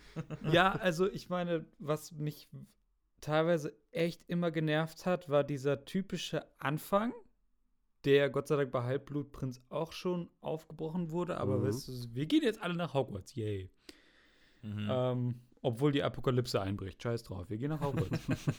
Ja, ob du jetzt in Hogwarts stirbst oder woanders, ist ja auch schon egal. Jetzt ist es endlich mal so ein bisschen losgelöst von diesem verdammten Ort, weil letztendlich können sie da ja auch nichts mehr ausrichten. Mhm. Es hat mich äh, gestört, dass irgendwie anscheinend immer noch Unterricht stattfindet. Warum? Naja, weil, weil Voldemort doch daran gelegen ist, da die Ordnung aufrechtzuerhalten und sich kleine Todesser ranzuzüchten. Also, ja, ganz ehrlich, wenn wir, wenn wir bei dem Vergleich bleiben, bei dem wir eben war, ich meine, das äh, BDM und HJ gab es ja auch trotzdem. Also, und. Natürlich, Ne, so, und irgendwie musste ja ne, ein Unterricht stattfinden. Ich glaube, das ist das Erste, was du machst, wenn du so ein Regime erstellst. Das Erste, was du machst, ist, dass du die Schulen äh, irgendwie mit deinen Leuten besetzt, ne? Damit, Ja. du, damit du kleine Faschisten heranzüchtest. Stimmt, Snape war dann ja auch schon Headmaster am Anfang des Films. Natürlich. Das ist die totale Gleichschaltung. Stimmt. Das hatte ich, das hatte ich übersehen, ja. Ja. Okay, ich halte die Klappe. Und die beiden Todesser-Geschwister, die Carrows, wurden, wurden ja auch eingesetzt. Alecto und Amilcus. Ja. Ich weiß nicht, wer der Mann und wer die Frau ist. Ich glaube, Alecto ist der. Wobei? Doch, ja. Alecto oder Amicus? Ami- Amicus. Amicus. Amicus. hm. Amazes. Nein, also ich fand es gut, dass es nicht wieder alles in Hogwarts stattfand. Ja. Ja. Dafür ist ja der, der gesamte zweite Teil des zweiten Teils des siebten Teils, also des achten Films, äh, in Hogwarts. Also die Schlacht von Hogwarts spielt halt hauptsächlich in Hogwarts. Ach, wirklich? Of course. Bring it home. Ich muss sagen, ich mag die Landschaftsaufnahmen des Filmes sehr. Also in dieser Zeit, wo sie, ne, kann man jetzt drüber streiten, ist das langweilig oder ist das konsequent, wo so lange nichts passiert und sie von Location zu Location wechseln mit ihrem Zelt. Ja, das ist krass. Ja, ja. Da sind sie in sehr schönen, ähm, sehr schönen Locations unterwegs. ja. Durchaus. Ja, ja. Wie mögt ihr die, die, die Sequenz im äh, Zaubereiministerium? Also, du meinst, wenn Harry in Umbridge's Büro will, ne? genau. Ich musste sehr an Scars Seid bereit aus König der Löwen denken, wenn die Ministerien da an ihren Sch äh, Schreibtischen sitzen. Ja. Wisst ihr, was ich meine? Diese Sequenz, wo, äh, wo Scar bei den Hyänen singt, was er sich für eine Zukunft vorstellt Ja. und wo die ganze Ästhetik ja diese, diese, diese, diesen Faschismus widerspiegelt. Ja. Und auch die Filme von Leni Riefenstahl, was wir damals besprochen haben. Genau, also es hat sowas krass gleichgeschaltetes und Unterdrückung und Ja. also es ist sehr, sehr düster. Ich finde auch da diesen, diesen Humor so ein bisschen krass. Mhm. Also mit Rons Frau und so, dieses, oh, sie ist meine Frau. Es schrammt so ein bisschen am, am vorbei, ist es noch witzig oder nicht. Ne? das Ja, ist stimmt. super heftig. Aber die SchauspielerInnen von Albert Rankon, Mafalda Hopkirk Ja. und Reginald Cattermole äh, machen das großartig. Ja, richtig. Das ist richtig. wundervoll. Du siehst sofort Ron, Harry und Hermine in diesen drei Figuren. Diesen, diesen, diesen verschreckten Blick, den, den, den sie alle haben, ne? Und auch, äh, auch äh, Runcorn, der sich irgendwie, respektive Harry, der weiß, der gar nicht weiß, wie er sich bewegen soll, das ist Ja. fantastisch. Ja. Und auch da nochmal, ne, kriegt man so in, in, in, in zwei Sequenzen, kriegt man nochmal mit, was das für die Zauberergesellschaft jetzt bedeutet. Ne? Also A, diese große Statue in dem Brunnen ist verändert, ne? Da werden jetzt wirklich. Ähm, das erinnert mich auch, ich weiß nicht, ob das zu heftig ist, aber es erinnert mich auch tatsächlich an manche Holocaust-Mahnmale. Ist es auch. Mhm. Also diese Magie ist Macht, Statue, die ist auch ähm, ja bewusst, glaube ich, nach irgendeinem ähm, Nazi-Monument gefertigt worden, wenn ich das richtig, das ist jetzt gefährliches Halbwissen, aber ich meine, da gab es was, ein Vorbild, Nazi-Vorbild. Ja. Mhm. Auch dass Runcorn den, äh, den schwarzen Ledermantel trägt, ne? Also Hallo, Ja, ja, Totenkopfschwadron SS, so, also das ist schon. Voll. Ja, Das ja, ist ja. schon krass. Und dann diese Sequenz, wo sie, wo sie sich dann, äh, kurz bevor sie dann in, dieser, in diesem Gerichtsraum sind, wo dann die vermeintliche Frau von, äh, von Ron, also von dem Mann, in den er sich verwandelt hat, dann verhört wird von Ja, ja. Dumbledge, wo sie auch wieder so unglaublich widerlich ist, wo sie da sitzt und fragt, ne, welchem Zauberer haben sie diesen Zauberstab geklaut, ne? Ja. Genau wissend, dass sie den nicht geklaut hat. Also es Ja. ist so, ah, Widerlich. das ist für einen Jugendfilm schon ziemlich krass. Ja. Wie zur Hölle hat dann Umbridge das eigentlich geschafft, da aus dem Wald mit den Zentauren wieder rauszukommen? Wird das erklärt? Nee, ne? Das wird ihr Geheimnis bleiben. ich glaube, im Buch wird es erklärt, dass Dumbledore, dass Dumbledore sie rettet. Wird sie gerettet im Buch tatsächlich auch? Ist sie auch im Buch wieder da? Ja, ja, sie wird gerettet im Buch äh, von Dumbledore und sie verlässt dann Hogwarts unter Schmähungen und Buhrufen der Schüler. Ah, okay. Ja, genau. Ich mag, um nochmal so ein paar, äh, paar Szenen rauszupicken, ich mag die äh, Sequenz, in der Harry und Hermine tanzen. Sehr, sehr gerne. Hm. Habe ich mir gedacht. Ich weiß, ich weiß, die schrammt hart am Kitsch vorbei und ich habe mir Ja. auch gedacht, ich bin bestimmt der Einzige in unserem Trio. Nein, ich kann sie akzeptieren für das, was sie ist. Das, ich, Ja. Es gibt ja auch kurz den Moment, finde ich, wo man bei beiden sieht, wir könnten uns jetzt auch küssen, Ja. Ja, da hätte mehr sein können. Ja. aber wir entscheiden uns einfach dafür, beste Freunde zu sein. Und danach habe ich Ja. das Gefühl, ist auch die Beziehung bei den beiden nochmal auf einer freundschaftlichen Basis intimer. Ja, zumal dann ja auch, nachdem Ron dann äh, zurückgekehrt ist und das Schwert von Gryffindor dabei hat und dann den ersten Horcrux zerstört, genau das ja Ron nochmal gezeigt wird. Und man dann in dieser Rauchwolke dann, dann Harry und Hermine erscheinen. Was auch ziemlich heiß ist, muss ich zugeben. It's pretty hot, ja. ja, das ist ja nicht nur ein nettes Küsschen, die müssen ja erstmals, nachdem die sich seit Jahren kennen Ja. und zusammen Harry und Hermine gedreht haben, müssen sie so eine krasse Knutschszene Ja. machen. Ja, ja. Nackt. Ja, wobei ich nicht weiß, ob sie nackt waren. Ich glaube, das ist, äh, ich Ein glaube, bisschen das was ist, animiert, ja. ja. Okay. Das hat man ja in der Form auch noch nie gesehen Ja. in, dem- in dem Film. Und dass das aber in, für Ron, um ihm wirklich Angst zu machen und ihn verzweifeln zu lassen, so gezeigt wird, das finde ich ziemlich cool. Ja, total. Ich habe drei Szenen, die ich gerne rauspicken würde, noch ganz kurz. Pixie raus. Ja. Also erstmal 10 von 10 Sternen für die Märchensequenz. Yay! Das Schattenspiel über die Heiligtümer des Todes. Ist das in dem Ja, Film? das ist Teil 1 und die ist großartig Die ist gemacht. wirklich Ich großartig. finde auch. Ja. wunderschön. Eine tolle, tolle, tolle Sequenz. ja. Ja, da habe ich in die Hände geklatscht. wirklich, wirklich schön. Das sieht man aber auch nicht mehr so häufig. Also Mhm. dieses wirklich tolle gemachte Schattenspiel, was, was es früher noch bevor es Kino gab, Mhm. einfach gang und gäbe, sage ich jetzt mal, war. Das ist so eine schöne Art, Geschichten zu erzählen. Mhm. Sollte Ja. wieder öfter in Filmen vorkommen, finde ich. Ja. Und äh, diese, diese Animation macht das richtig liebevoll und schön, weil es diesen alten Touch hat, also dieses Ja. wirklich nostalgische Mhm. und dann ganz behutsam mit modernen Effekten irgendwie aufgewertet. Ja, Ja. ja. Denn äh, die Eisfläche-Szene, wenn sie das Schwert Gryffindors finden, habe ich eigentlich nur eine Frage. Ja. Was ist aus Akio Schwert geworden? Warum geht er ins Wasser? Weil, ja, es ist gut, dass dir das auffällt, aber ähm, ich glaube, er probiert das ja tatsächlich auch im Film. Ähm, und dann wird aber gezeigt, so nah, das ist das Schwert von Gryffindor, das muss mit einer Tat, muss das erworben werden.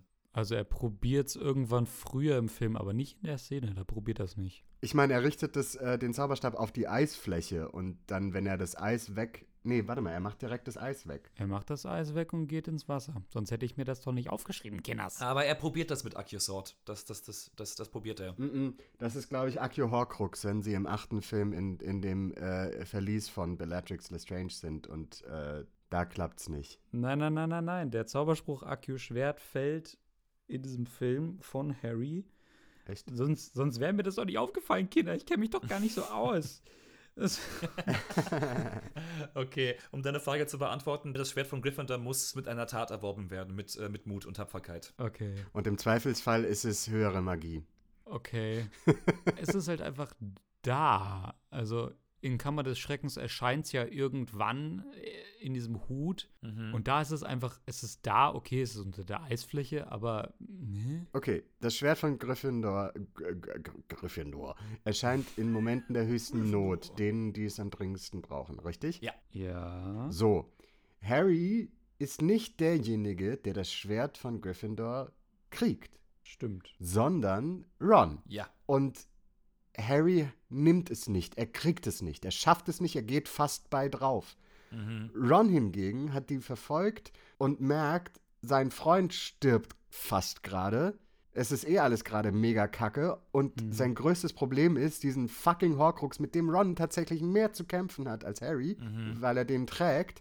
Und vielleicht ist es für Ron der Moment größter Not, diesen Horcrux zu zerstören, das, das Schwert zu bekommen und seinen Freund zu retten. Okay, I see. Ja. Mr. Mood, I salute you. Kriege ich jetzt meinen Nerdpunkt zurück? Den kriegst du zurück. Hier, bitteschön. Thank you very much. Alright. Trotzdem habe ich mir gedacht, Digga, du gehst jetzt in das Eiswasser, bist du bescheuert? Naja, Ja, er ist ja. verzweifelt. Es, it's Ja. Harry, it's Harry It's Potter. Harry, I ja. must do this all by myself. Die Todesszene von Dobby. Über die Szene würde ich gerne reden. Ja. Go fuck yourself.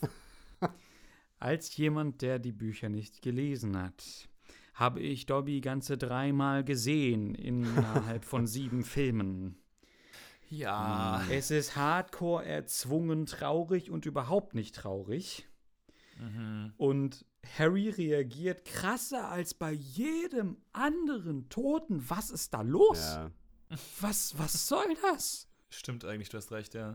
Der flippt vollkommen aus, der bricht zusammen, weint, es ist ein riesen Camera-Shot, die Musik schwillt an und ich denke mir, who gives a fuck about Dobby? Oh. I give a fuck about Dobby. Ja, aber du hast recht. Ja, ja. Was ist mit, was mit Sirius? Was ist mit, mit einem Moody meinetwegen? Was ist mit, mit allen, die gestorben sind?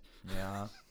Aber kann es nicht auch sein, dass das so ein bisschen auch der Tropfen ist, der das fast zum Überlaufen bringt für Harry? Ja, aber nicht für einen Zuschauer. Jetzt reicht es, weil Dobby ist unschuldig. Mad Eye hat wenigstens noch gekämpft. Nein, aber nein, nein, aber ihr, aber ihr wisst doch, was ich meine. Man, man, man, man versucht irgendwie tapfer zu bleiben, so und dann passiert wieder was und dann denkst du irgendwie, fuck, ich kann nicht mehr. Ja, das, aber das meine ich ja tatsächlich auch. Also, ne, Mad Ja, Eye ist ja klar. quasi im Grunde, der ist in einer Schlacht gestorben, wie auch immer diese Schlacht aussah. Ja. Und wa- was man auch sagen muss, also ich gebe dir vollkommen recht, Paddy, mit dem, mit dem Erzwungenen und mit dem, mit dem Melodramatischen. Das ist aber auch den Umständen des Filmes wieder geschuldet. Aber kurz bevor er stirbt, und das finde ich ganz, ganz wichtig, dass er mit einem Schnippen irgendwie seinen, seinen ehemaligen Meistern, den Malfoys, irgendwie den, den, den, den Zauberstab äh, stibitzt. Und dann äh, Bellatrix vollkommen empört sagt, wie kannst du es wagen, ne, hier deinen ehemaligen Meistern das anzutun? Und Ne, klar, es ist ein bisschen pathetisch und Präsidentenrede bei Independence Day, aber er sagt irgendwie, Dobby hat keinen Meister, sondern Dobby ist ein freier Elf und ich bin aus freien Stücken hierher gekommen, um meinen Freunden zu helfen. Das ist großartig und das nimmt ihm auch so ein bisschen dieses Kriecherische, was er früher hatte. Ne? Ja, das also er betet Harry und Ron nicht mehr an. Natürlich, er schätzt sie noch sehr, aber das ist seine Entscheidung. Ich bin ein freier Elf, ich habe keinen Meister und ich entscheide, wem ich was. Ne? Ja, ja, also ich- es ist einfach, ich kann es aus der Perspektive verstehen, was du gerade gesagt hast, dass das einfach so ein Punkt war, wo Harry nicht mehr kann. Das Mhm. ist vollkommen verständlich. Ja. Es ist für den Zuschauer, es ist doof, dass ausgerechnet Dobby Mhm. es ist, weil du siehst ihn dreimal Hm. so in dieser in Ja. diesen sieben Filmen und er ist nicht so wichtig und du hast keine Verbindung Mhm. wirklich zu ihm, wenn du nur die Ja. Filme kennst. Und deswegen wirkt es so strange, weil du, ich denk, dachte mir in dem Moment, aha, der Film sagt mir, ich müsste jetzt eigentlich traurig sein, aber ich fühle gar nichts. Ja, ja. I know. Ich weiß, ja. Ja, das war alles. Yeah. Ja, also zusammenfassend hat der Film irgendwie sehr viele, über sehr viele Strecken, ähm, äh, meiner Meinung nach Längen, aber trotzdem passiert auch ganz schön viel. Ja. Und er ist auch einfach heftig teilweise. Ja, und um das, das ist deine Meinung, um, um, um das ein bisschen abzumildern, die Längen sind aber teilweise, glaube ich, auch gewollt. Und ne, das ist meine Meinung. Möglich. Alright, let's bring it home. Der letzte Film. And now for the second part. Ba, ba, ba.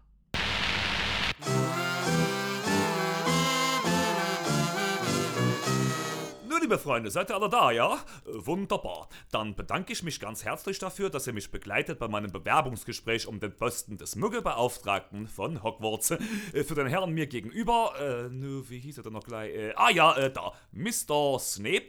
Ich bin der Manfred und ich bin Ihr neuer Muggelbeauftragter. Nun, das bleibt abzuwarten, Mr. Manfred. Oh, das ist aber auch ein Brummelkopf mit seinem schwarzen Umhang und diesen schwarzen Zotteln. Von meiner Visagistin, ihrer Freundin, deren Kollegin, ihr Sohn. Der sieht auch so aus. Der ist in dieser Gotik-Szene unterwegs, oder wie das heißt. ich dachte, das ist eher so Neo-Renaissance von der Bauweise hier. Äh, nun, liebe Freunde, Der hat unser Damenkränzchen mal mitgenommen auf so eine Gotik-Party. Na, da war was los, sage ich euch. Alle in Schwarz und mit Leder und Mänteln und manche auch mit Strapsen und so. nur Heike. Jetzt halt doch mal den Sabbel. Man möchte brechen. Ich sag ja nur. Nur genau, äh, Muggelbeauftragter, ja, genau. Äh, nur, Herr äh, Snape, äh, ich denke, dass ich gut qualifiziert bin für den Posten hier in Hogwarts. Hogwartsen. Nun, wie gesagt, wir werden sehen.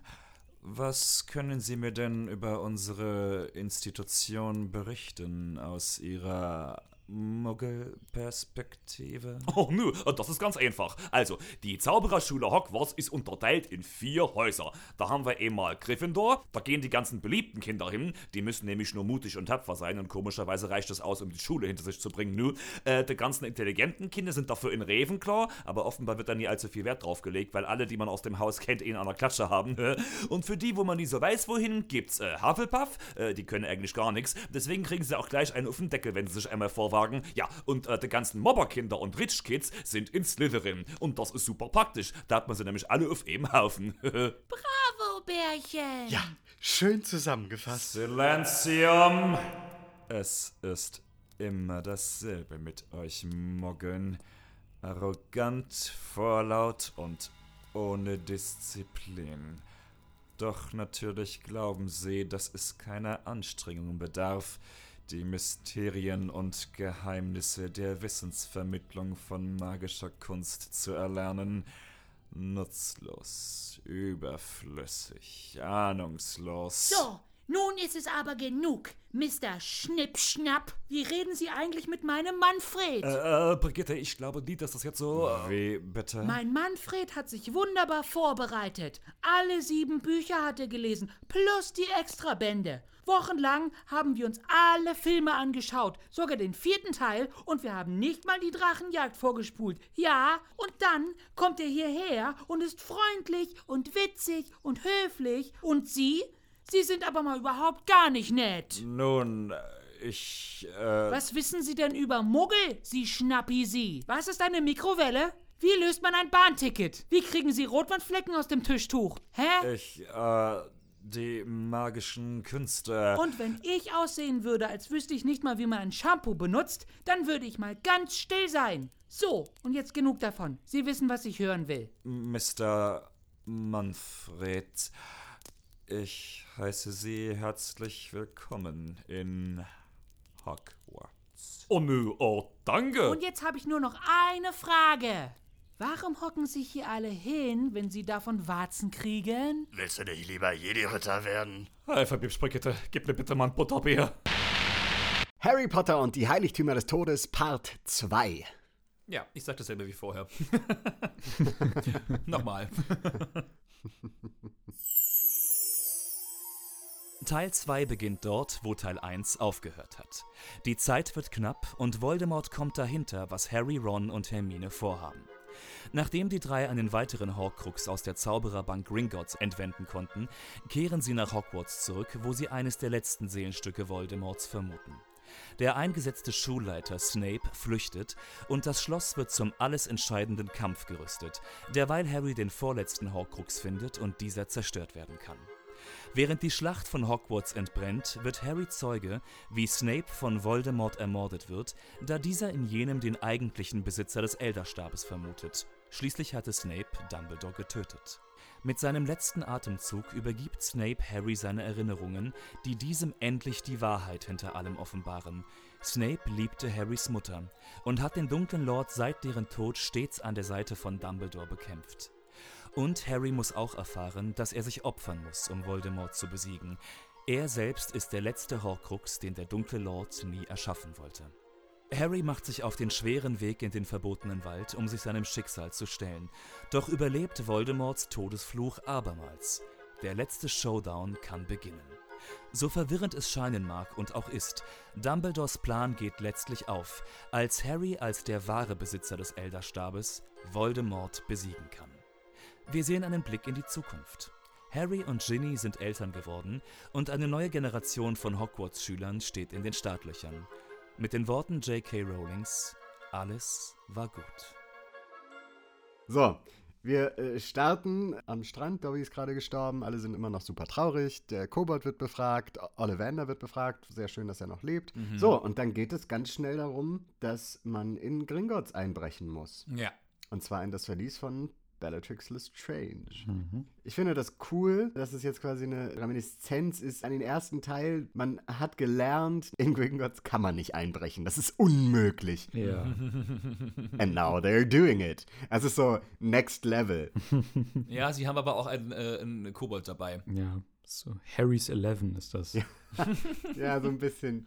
Ja. Und dann ist da dieser arme Drache unten. Mhm. Und auch das ist eine, eine Fortführung quasi, wenn man so will, des vierten Teils der ersten Aufgabe von Harry. So, es ist unmöglich, auf einem Drachen zu reiten. And now they're doing it. so ein paar Dinge, die halt irgendwie aufgegriffen werden von früher, was ich vorher schon meinte, so was als irgendwie unmöglich etabliert wurde, wird halt jetzt gemacht. Naja, aber weil die Umstände halt auch andere sind. Ne? Also, ja, genau. du musst halt irgendwie über dich hinauswachsen. Und was ich auch ganz spannend finde, noch nur als äh, Side-Fact, es ist ja auch unmöglich, wie dieser arme Drache da gehalten wird. Ja. Ja. Und das war ja auch schon vorher so. Das war ja auch schon vor äh, der Zeit von Voldemort so. Ja. Hagrid, nun gut, Hagrid hat eine sehr besondere Liebe für gefährliche und widerwärtige Tiere. Mhm. Aber er hat ja auch mal gesagt, naja, das, sind- das sind zutiefst missverstandene Wesen irgendwie. Und auch im vierten Teil werden sie benutzt Mhm. Ja. für, so einen, für so einen Wettbewerb. Ja. Da haben sie bestimmt auch keinen Bock drauf, die Drachen. Und so ein ukrainischer Eisenbauch ist eigentlich, glaube ich, die größte Drachenart, die es gibt. Eisenbauch, heißt der nicht Hornschwanz? Nein, der ungarische Hornschwanz ist der Drache, ge- gegen den Harry im vierten Teil kämpft. Ach so. Und der, der in Gringotts ist, ist ein ukrainischer Eisenbauch. Okay, Pe- äh, Benny, hier hast du noch einen Nerdpunkt von mir. Bitteschön. Achso, ich dachte, das wäre. Benennen die den nicht mal? das kann sein, aber ich wusste es jetzt nicht. Ah ja, okay. der hat halt einfach, das ist die größte Drachenart, die es gibt, und der hat eigentlich Metallschuppen. Das heißt, die werden dem wahrscheinlich irgendwie äh, die Schuppen entfernt haben oder so. Also der sieht ja auch aus, als wäre er einfach, der, als hätte der sein Leben lang noch kein Licht gesehen. Der hat ja, der ist, der ist schon, der ist schon wahnsinnig schlecht behandelt. Ja. Was ich krass finde, ist, dass Harry den Imperius-Fluch auf den Kobold am Eingangstresen anwendet, weil das ist Ja. doch eigentlich einer der drei unverzeihlichen Flüche und normalerweise wird ja. das durch das Zaubereiministerium mit lebenslanger Haft in Azkaban bestraft. Just saying. Ja. Ja, aber die Zeiten sind vorbei. Ja. äh. Also, dass man, dass man da, dass man da drauf achtet, das ist, glaube ich, egal. Das, das Ministerium steht ja jetzt auch unter dem Einfluss der Todesser. Ja, eben. Ja, ja, ja, aber ich, nein, ich, ich frage mich halt nur so, wann ist es okay, unverzeihliche Flüche zu benutzen und wann nicht? Also auch, auch Avada Kedavra gegenüber Todessern, ist das okay? Oder versuchst du die halt nach Azkaban zu bringen? Das ist eine sehr spannende moralische Frage. Ja. Zumal ja, auch ähm, das wird in den Filmen, glaube ich, nicht gezeigt, aber im, im Buch ist das so. Im fünften Teil, nachdem Sirius äh, getötet wurde von, von Bellatrix, ist Harry dermaßen zornig und verletzt und äh, verzweifelt, dass er versucht, auf Bellatrix den Cruciatusfluch anzuwenden. Was ihm nicht gelingt, was sie abwehrt. Und Ja. weil sie auch dann völlig spöttisch sagt, Potter, du musst den, äh, du musst den meinen. Du musst das wirklich wollen. Und äh, das, zumindest diesen Fluch, packt Harry nicht, weil Ja. er nicht der Typ dafür ist. Ne? Also, das ist sehr interessant. Ich finde, ja, Imperius ist äh, vielleicht noch in Anführungsstrichen der harmloseste der drei Flüche, weil er zumindest jetzt erstmal äh, in erster Linie nicht ähm, körperliche Schmerzen bereitet oder dich einfach umbringt. Aber für sowas den Imperius-Fluch einzusetzen, ist halt auch schon äh, heftig. Schon ein Ding. Ja, der Film an sich nimmt ziemlich Fahrt auf dann und das ist, ähm, das, das, das finde ich schön, das gefällt mir gut. Ja. Shit gets real, ne? Ja. Und es, es, ist ein, so, es ist ein bisschen ein, ein Wettlauf gegen die Zeit, ne? Da ja auch äh, Voldemort das irgendwann spitz kriegt, was sie, was sie vorhaben. Ja. So, und jetzt ist es an der Zeit, dass ich eine Sache erkläre, die man in den Filmen überhaupt nicht checkt. Sachen. Nämlich. Die Sache mit der Spiegelscherbe. Ja, das, what the fuck, ja. Also, Harry schaut in diesem Film und ich glaube im letzten auch immer mal wieder in so eine Spiegelscherbe Mhm. und einmal denkt man, habe ich da gerade Dumbledore gesehen? Ja. Ähm, so, diese Spiegelscherbe ist Teil eines Zwei-Wege-Spiegels, den Sirius ihm im fünften Schuljahr schenkt, verpackt. Also sie sind während der Weihnachtsferien im Buch eigentlich im Grimmauld Place, im Orden des Phönix, äh, und fahren dann wieder nach Hogwarts zurück. Äh, und Sirius sagt, hier, hm, und steckt ihm diesen Zwei-Wege-Spiegel zu, diesen einen. Und Harry beachtet es nicht, weil er denkt, okay, was schenkt mir da Sirius? Das ist bestimmt wieder irgendwas, was ich eigentlich haben darf oder so. Beachtet es nicht, vergisst es. Und erst nach Sirius Tod entdeckt er dieses Geschenk von Sirius, packt es aus Stimmt. und ja. merkt, okay, das ist ein Spiegel und weiß damit nichts anzufangen. Mhm. Ich glaube, er findet es raus, dass es, ähm, dass es ein Zwei-Wege-Spiegel ist, dass er damit ähm, mit dem Gegenstück dieses Spiegels quasi, wenn jemand anderes davor steht, kommunizieren kann. Er schmettert diesen Spiegel in, in, den, in seinen Koffer und der zersplittert. Jetzt ist es ja so, äh, ich hatte es schon angedeutet, Mandanges, die kleine Ratte Fletcher, ist ja auch im Orden des Phönix. Ähm, und nach Sirius Tod stiehlt er einige Dinge, einige ähm, Artefakte aus dem Hause der Blacks. Unter anderem eben das Gegenstück zu diesem Zwei-Wege-Spiegel, das bisher im Grimmauld Place hing, verkauft ist an Aberforth Dumbledore. Ja. Und Aberforth hängt diesen Spiegel hin. Irgendwie weiß er, dass Harry zumindest noch diese Scherbe hat, die Harry dann nach dem Tode von Dumbledore findet in seinem Koffer, die er dann zu seinen wichtigen Dingen packt, die dann Hermine in den Beutel packt, wo das ne, Zelt drin ist und die ganzen anderen wichtigen Dinge. So gelangt Harry wieder an diese Spiegelscherbe oder ne, und versucht zu kommunizieren äh, oder guckt immer mal wieder rein und meint, Albus Dumbledore zu sehen. Er sieht aber Aberforth. Und so weiß Aberforth auch immer wieder, wo die drei sich befinden Mhm. und kann den dreien auch helfen, indem er Dobby schickt. Dobby schickt. Ja. Okay. Also, das ist insgesamt so eine fucking wichtige Info. Eigentlich. Mhm. Dass du sie nicht auslassen kannst. Okay, genug aufgeregt. Ja. Soll ich euch ein bisschen über die, über die Ariana-Backstory erzählen? Wenn wir Ja. gerade schon it, dabei please. sind. Ja, wer Äh, sind das diese kommt nämlich auch viel zu kurz. Albus Dumbledore hatte zwei Geschwister, Aberforth und Ariana Dumbledore. Und Albus als ältestes Geschwister musste auf beide aufpassen. Mhm. Ariana war, ähm, Ja, sie war, sie war speziell. Sie konnte ihre Magie nicht kontrollieren. Sie war sehr sensibel. ja, genau. Und das war für Albus ganz schön schwierig, weil Ariana mit 14 ihre Mutter versehentlich umbringt. In Godric's Hollow, wo sie dann wohnen. Genau. Er lernt Gellert Grindelwald kennen. Gellert Gr Grindelwald äh, zieht zu seiner Tante Bethilda Backshot, Ach, das ist seine Tante. die wir auch in diesem Film, ja, die wir in diesem Film kennenlernen. Hier noch ein Nerdpunkt. Pling. So, Gellert Grindelwald hat, hat sein Leben lang auch äh, nach den Heiligtümern des Todes gesucht. Er findet in Albus Dumbledore einen Verbündeten, nach den Heiligtümern des Todes zu suchen, weil sie mächtige Zauberer werden wollen. Ja. Ja, er ist nicht der Dumbledore, der er vielleicht vor seinem Tod war. Sagen wir es so. Er sehr, sehr machtberauscht, wie auch Genau. äh, Albus irgendwie sagt. Also, was er später in der Weisheit seines Alters begriffen hat, hat er als junger Mensch nicht begriffen, weil Ja. er sehr ne, auch von seiner Macht, auch von seiner eigenen Intelligenz, glaube ich, sehr überzeugt war. Ja, und da findet er in Gellert äh, übrigens auch einen Liebhaber, also seinen, seinen, seinen, ersten Freund, muss man sagen. Also sie hatten eine, eine Liebesbeziehung miteinander und es kommt zu einem, äh, also die beiden wollen in die Welt ziehen und Aberforth hält sie auf. Es kommt zu, zu dem berühmten sogenannten Drei-Wege-Duell. Aberforth wendet einen Fluch an Gellert an und irgendwie, und es ist nicht ganz geklärt und das wird mit Sicherheit das größte Geheimnis des wahrscheinlich fünften Filmes sein, äh, vielleicht auch schon früher von den fantastischen Tierwesen, Ariana stirbt Und sie wissen nicht, welcher Zauber. welcher genau. Zauberer ähm, sie getötet hat. Es kommt zu einem Zerwürfnis darüber zwischen Erbes und Gellert, die vorher aber einen Blutschwur geleistet haben, dass sie sich immer, dass sie sich nie bekämpfen werden. Ah, okay. Darum muss das Newt machen? What? Dieser Blutschwur ist in einer Fiole, die Gellert Grindelwald auch im zweiten Fantastische Tierwesen-Film noch um den Hals trägt. Mai, mai, mai. Hier, Benny, Nerdpunkte. Bling, bling, bling, bling, bling, bling. Ja. bling. Und diese Fiole gilt es wahrscheinlich später auch ähm, noch zu finden, zu, zu, zu ähm, zerstören. Ja. damit Dumbledore Gellert besiegen kann. Weil wir wissen, später ist Grindelwald besiegt worden von Dumbledore. Ja. Das ist Ja. eine seiner größten Errungenschaften gegen den bösen Magier Gellert Grindelwald. Krasserweise auch im Jahr, das wusste man auch vorher schon, im Jahre 1945. Und das Ja. finde ich insofern sehr spannend, da du ja erzählt hast, Benny, dass der fünfte Teil äh, ja auch äh, zur Zeit des Zweiten Weltkriegs spielen wird. ne? Yep. Und da bin ich sehr gespannt, wie sie das miteinander verbinden werden, weil das, also das Datum ist dermaßen Ja. äh, historisch, äh, sagen wir mal, markiert, dass das kein Zufall sein kann, finde ich, dass Ja. äh, fün- 45 den, ihn, ihn, ihn besiegt.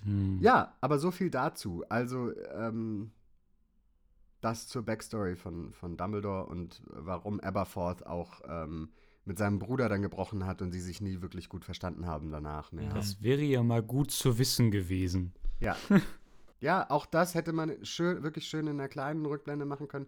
Vielleicht war aber da schon die Idee, das nochmal verfilmen zu lassen. Ja. Maybe. Und deswegen haben sie gedacht, nee, Leute, das heben wir uns auf für. Mhm. Wobei ja sogar der erste Film der fantastischen Tierwesen ja schon einsetzt zu einem Zeitpunkt, wo Ariana schon tot ist und äh, Gellert und Albus schon getrennter Wege gegangen sind. Stimmt. Mhm. Dann gibt es vielleicht da eine Flashback-Sequenz. Ja. Okay, genug von dem kleinen Exkurs. Gehen wir zurück zum Film. Ich muss sagen, dass ich den Film, vor allem wenn es aufs Ende zugeht, sehr spannend finde und sehr mag. Das, finde ich, haben sie einfach toll gemacht. Es ist eine riesengroße Schlacht, die dann dort gemacht werden muss. Es wird ziemlich pathetisch, aber da man die Leute, also zumindest mir geht es so, wirklich liebt und einfach Hogwarts wirklich liebt und die Figuren wirklich liebt, gucke ich mir das gerne an und kriege da auch wirklich gerne Goosebumps. Es kann so krass vorbeischrammen am Peinlichen und, und am Pathetischen, aber wenn, wenn es gut gemacht wird und wenn man sich darauf einlässt, ich muss mich darauf einlassen, aber dann mag ich das.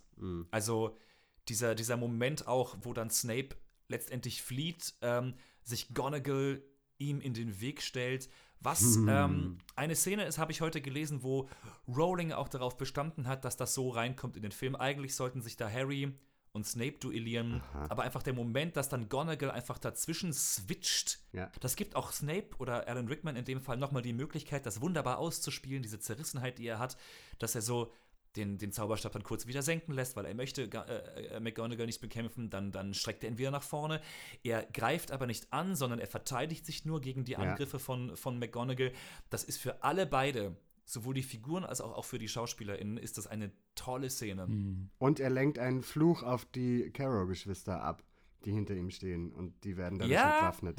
Stimmt, exakt, genau. Äh, also da kann er es so darstellen lassen, als ob es halt durch das Duell passiert ist. ja, genau. Und damit gewinnt dann McGonagall das, das Duell und Snape flieht. Ja. Ja, das ist super geschickt und alle beide, sowohl Adam Rickman als auch äh, Maggie Smith, haben da eine schöne Möglichkeit, wunderbare Kleinigkeiten auszuspielen in ihren Gesichtszügen. Und auch, es ist witzig, aber es ist einfach toll. Also, äh, als Gonagall dann irgendwie ähm, die Verteidigung von Hogwarts vorbereitet und dann äh, die ganzen Ritterstatuen lebendig werden und sagt, äh, verteidigt uns. Und dann sagt sie, diesen Spruch wollte ich immer schon mal.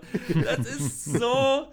Mein Gott, jede andere Schauspielerin, die nicht sie ist, würde man sagen, ach, come on, spar dir deine billigen Gags, das passt nicht. Nein, aber du bist Dame Maggie Smith und du deliverst diesen Satz und du machst es großartig. Ja. es sind so die, die, die zehn Minuten Ruhm und Coolness der Minerva McGonagall irgendwie. Ja. ne, wo Ja. sie halt Ja. einmal Badass ist. Ja, Aber weißt du, jeder andere Schauspieler, jeder andere Schauspieler würde sagen, ich krieg nur fünf Minuten, um so eine Szene hinzuspielen, das schaffe ich nicht. Dann kommt Dame Maggie Smith, hold my beer. Es ist auch so, es ist auch irgendwie so mega wichtig für ihre Figur, weil sie Ja. nicht im, anscheinend nicht im Orden des Phönix ist. Zumindest sieht man sie nie dort. Sie ist immer so ein bisschen Mhm. neutral. Ich glaube, sie ist es tatsächlich, aber sie ist, ja. Ähm, eigentlich ist sie es schon, aber man sieht sie halt nie wirklich. Äh, also sie ist eine grundgute Figur und eine, eine sehr faire Figur und so, klar. Ja. Aber man sieht nie, dass sie wirklich, außer eben im, im, äh, im letzten Film, so, dass sie auf der Seite der Guten auch kämpft und, ähm, Ja. da, da ist und dafür steht. Sonst ist sie immer so sehr zurückhaltend, was das angeht. Ich schätze aber, dass sie, dadurch, dass sie in der allerersten Szene auftaucht, wenn Harry vor das Haus der Dursleys gelegt wird, dass, dass sie beim ersten Zaubererkampf schon auch dabei war. Mhm. Ähm, sonst würde sie, wäre sie da nicht so involviert, Harry vor der Haustür der Dursleys abzulegen. Ja. Ja. Vor allem Ron und Neville, finde ich, aber alle anderen auch, haben irgendwie schon noch mal 500 XP dazu gewonnen, was, was Kämpfen angeht und was Stärke angeht. Pling, pling. Stufenaufstieg. Ja, ich sehe da förmlich die Stufenaufstiege bei denen. so, die werden halt auf einmal krasse Badass-Zauberer. What the fuck? Ja. Gaming-Jargon von dir. Das hätte ich auch nicht erwartet. Es gibt eine sehr schöne Szene, die ich auch sehr süß finde, wo sie später dann im Raum der Wünsche sind und gegen äh, Draco und andere Slytherins kämpfen. Und einer der Slytherins äh, schießt irgendwann einen Fluch ab, der fast Hermine trifft. Und Ron rennt ihm hinterher und brüllt, das ist meine Freundin, du Arschloch! Und Hermine macht nur, oh. Das ist süß. Ja, wenn wir gerade im Raum der Wünsche sind, wie beiläufig Goyle wegen seines eigenen Zaubers einfach so stirbt. Ja, Stirbt er? dumm gelaufen. Ja. Ja, Goyle fällt ins Feuer rein. Oh ja. Ja, Die klettern da hoch und der fällt einfach ins Feuer ins Tod. So, fertig. Ja. Zack, bumm, Ja. aus. Und der ist halt eine durchgängige Nebenrolle gewesen. Ja. Ich finde das super krass.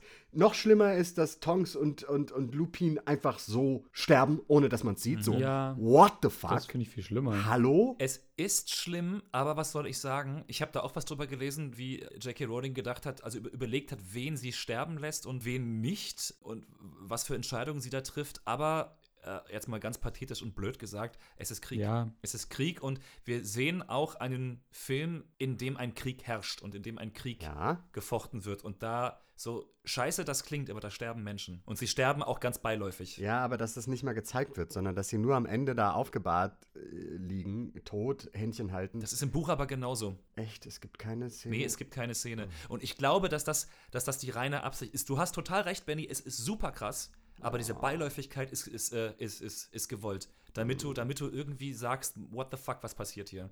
Ja, mich hat das schon auch getroffen, dann die zu sehen, dass sie unter den Toten waren, weil das erwartest du nicht. Ja. Und genau das soll. Und das finde ich, das finde ich gut an dem Film tatsächlich. Ja. Es ist ja, es ist ja teilweise wirklich ein Kriegsfilm. Also, Ja? Ja, ja, voll. ne? Ist euch aufgefallen, eine Reminiszenz an die äh, Monster, die, die, die das Trio bekämpfen muss? Ja, das finde ich ganz großartig. Ich glaube, da hast du mich drauf hingewiesen, Benny. Ich habe das gar nicht gesehen. Möglich. Was? Also, die Schlacht um Hogwarts ist mitten im Gange und die drei kämpfen und schießen Zaubersprüche und, und, und. Und auf einmal taucht ein Troll auf. Ja. Den besiegen sie. Dann tauchen direkt danach Spinnen auf, Akromantulas, die besiegen sie. Dann sehen sie, wie Fenrir Greyback als Werwolf einen Menschen gerade tötet, vor dem fliehen sie oder sie feuern, glaube ich, einen Fluch entgegen oder so, ich weiß es nicht so genau. Im Hintergrund sieht man, glaube ich, Lavender Brown, die tot ist. Dann tauchen Dementoren auf, die sie, glaube ich, besiegen. Also es ist Ja. viermal hintereinander. Äh, Te- Teil 1 der Troll, Teil 2 die Spinnen, Teil 3 der Werwolf, Teil 4 die Dementoren. Ja. Man sieht dann einen, einen Shot, wie alle drei nebeneinander stehen und alle drei zusammenkämpfen. Also quasi Dumbledores Army, äh, Orden des Phönix, wie auch, wie auch immer man das will. So, es ist äh, wirklich einfach so, der Reihenfolge nach werden nochmal die Monster bekämpft und man sieht, wie beiläufig die jetzt halt einfach diese Monster besiegen können, was sie halt Ja. einfach alles dazugelernt haben und wie stark sie geworden sind über die Jahre. Weil sie jetzt Level 37 sind und nicht mehr Level 1. Mir ist das nicht aufgefallen tatsächlich und ich fand das äh, schön, als du mich darauf hingewiesen hast. Ist mir auch nicht aufgefallen. Gar nicht. Ja. ja, es wird dann sehr, sehr dramatisch zu Ende geführt. Ich finde die Umsetzung sehr gut. Also ich bleibe da wirklich gerne dran bis zum Ende. Da sind viele kleine Momente, die irgendwie äh, geschehen und die, die, die schön ausgespielt werden. Es gibt, ähm, nachdem Harry vermeintlich dann tot ist ne, und äh, sich, sich äh, geopfert hat, gibt es eine Szene, wo, wo, wo sich quasi Dumbledores Armee, also die, die, die Verteidiger von Hogwarts und die, und die Todesser gegenüberstehen und Voldemort die Leute auffordert, sich jetzt zu ergeben, weil ihr Messias, äh, Harry, äh, ist, ist, ist tot.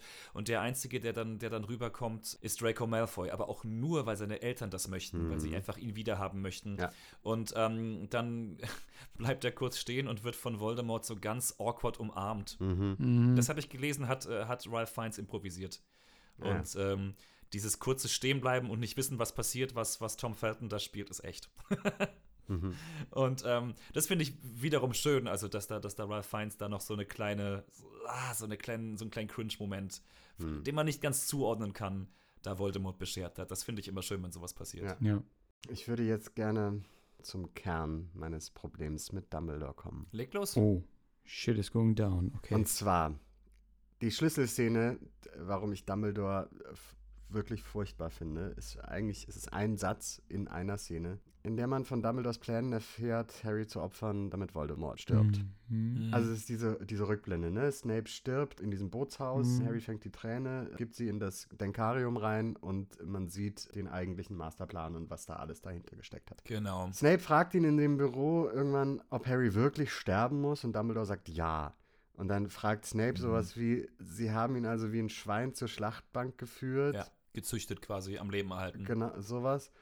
Und dann sagt Dumbledore, oh Severus, jetzt sagen Sie mir nicht, dass Sie Gefallen an dem Jungen gefunden haben. Mm, Und ich denke mir, was zur Hölle? ist dein Problem, alter Mann, ja. Ja. Das ist so ein kalter Satz, so unempathisch, so, so böse, so voll von. Das ist schlimmer, als wenn der Bösewicht am Ende seinen Plan erklärt. Das ist genau dieses, eben, dass Dumbledore als Bösewicht am Ende seinen Plan erklärt. So dieses, komm, es wird Opfer geben. Und jetzt ist es halt Harry. Und ja, also es ist so in einem Satz alles zugeben, dass er den darauf vorbereitet hat. Ähm, und, und noch mit so einem zynischen, komm, jetzt sag du mir nicht, dass du den jetzt magst. Ich meine, dieser Moment, dass er ihn das fragt, ist für äh, den Rezipienten, die Rezipientin natürlich wichtig aufgrund der Reaktion von Snape.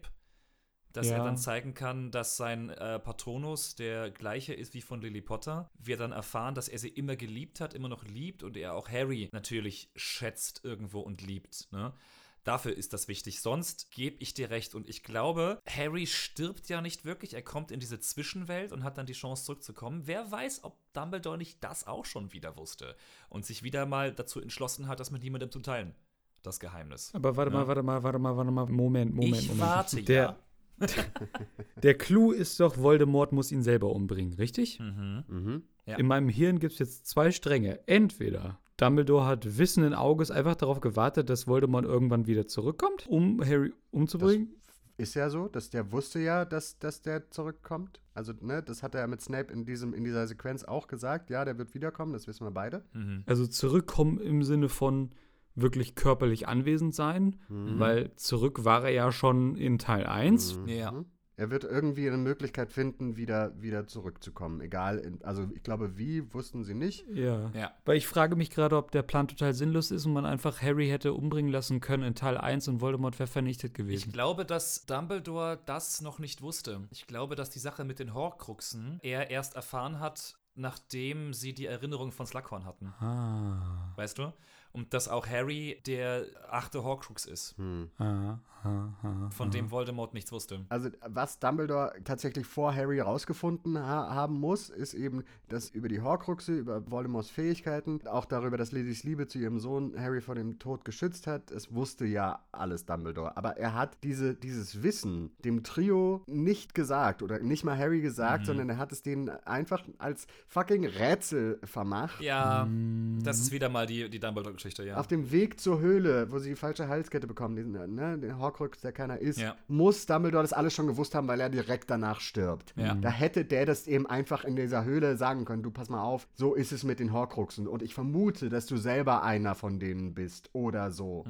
Und dass Voldemort auf der Suche nach den, nach den Heiligtümern des Todes ist. Und außerdem hast du schon einen. Du hast nämlich Genau. den Umhang, Ja. den zweiten, äh, den Wiederauferstehungsschein, den, den gebe ich dir. hier in, dein, äh, hier in, dem, in dem Teil und äh, das dritte ist der Elderstab, hier übrigens nimm. Ne? Also, Ja, schon eigentlich. Ich habe übrigens alle drei. Also alles cool. Ja. ja.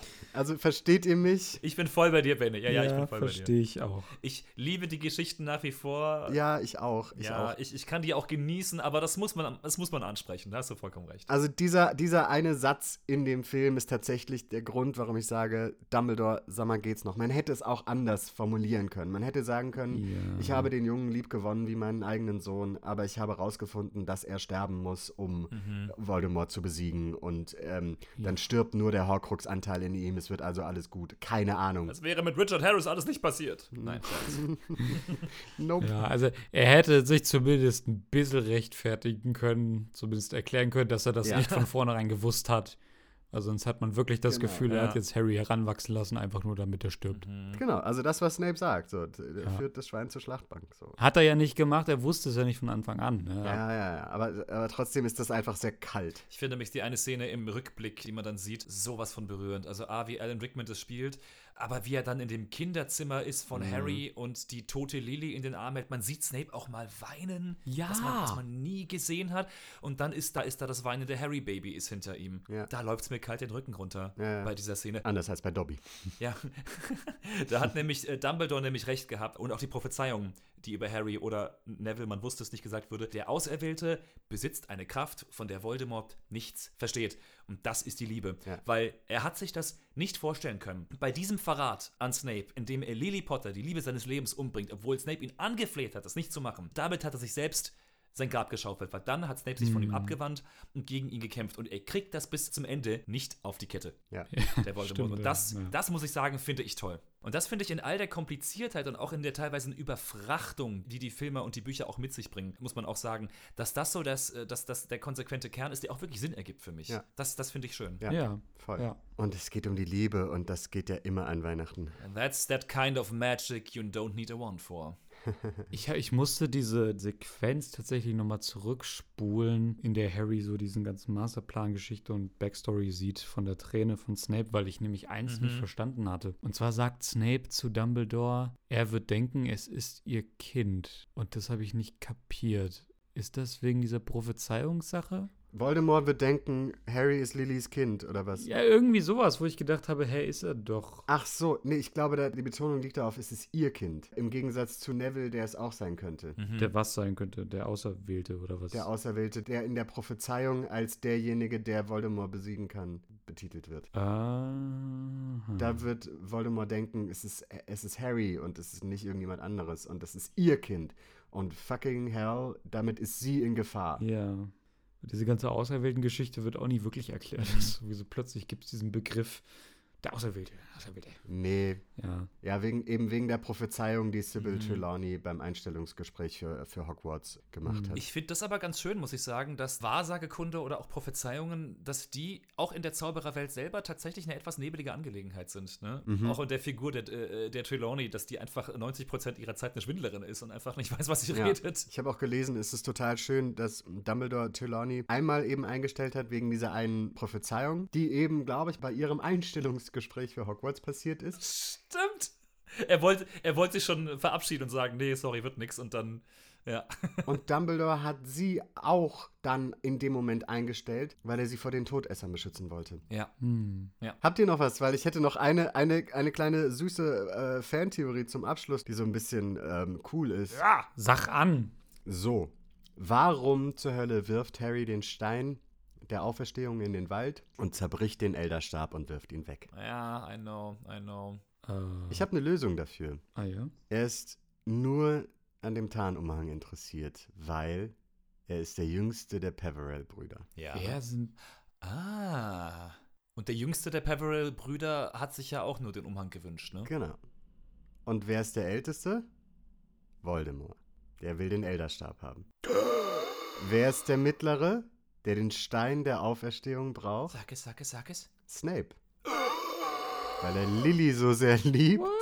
Benny fucking Mut, nimm alle meine Nerdpunkte, bitteschön. Moment, Moment, ich bin doch noch gar nicht fertig. Ja, ich bewundere dich gerade sehr, genieße es. Es gibt vier Figuren in dem Märchen. Wenn man diese Fantheorie weiterführt, wer steht für den Tod? Sag es, sag es, sag es, sag es, sag es, sag es, sag es. Dumbledore. Er ist mit dem Schicksal der drei verbunden. Er hat den größten Anteil daran. Oh my God. Harry trifft ihn, wenn er sich opfert. Ja. Er hat alle drei Heiligtümer des Todes besessen Oh mein Gott, ja. und freiwillig oder unfreiwillig weitergegeben. Oh mein Gott, ja. Und Voldemort und Harry, das wissen wir zumindest, sind auch Nachkommen der Peverells. Also in dem Fall beide von Ignotus Peverell. Oh mein Gott, ja. Was?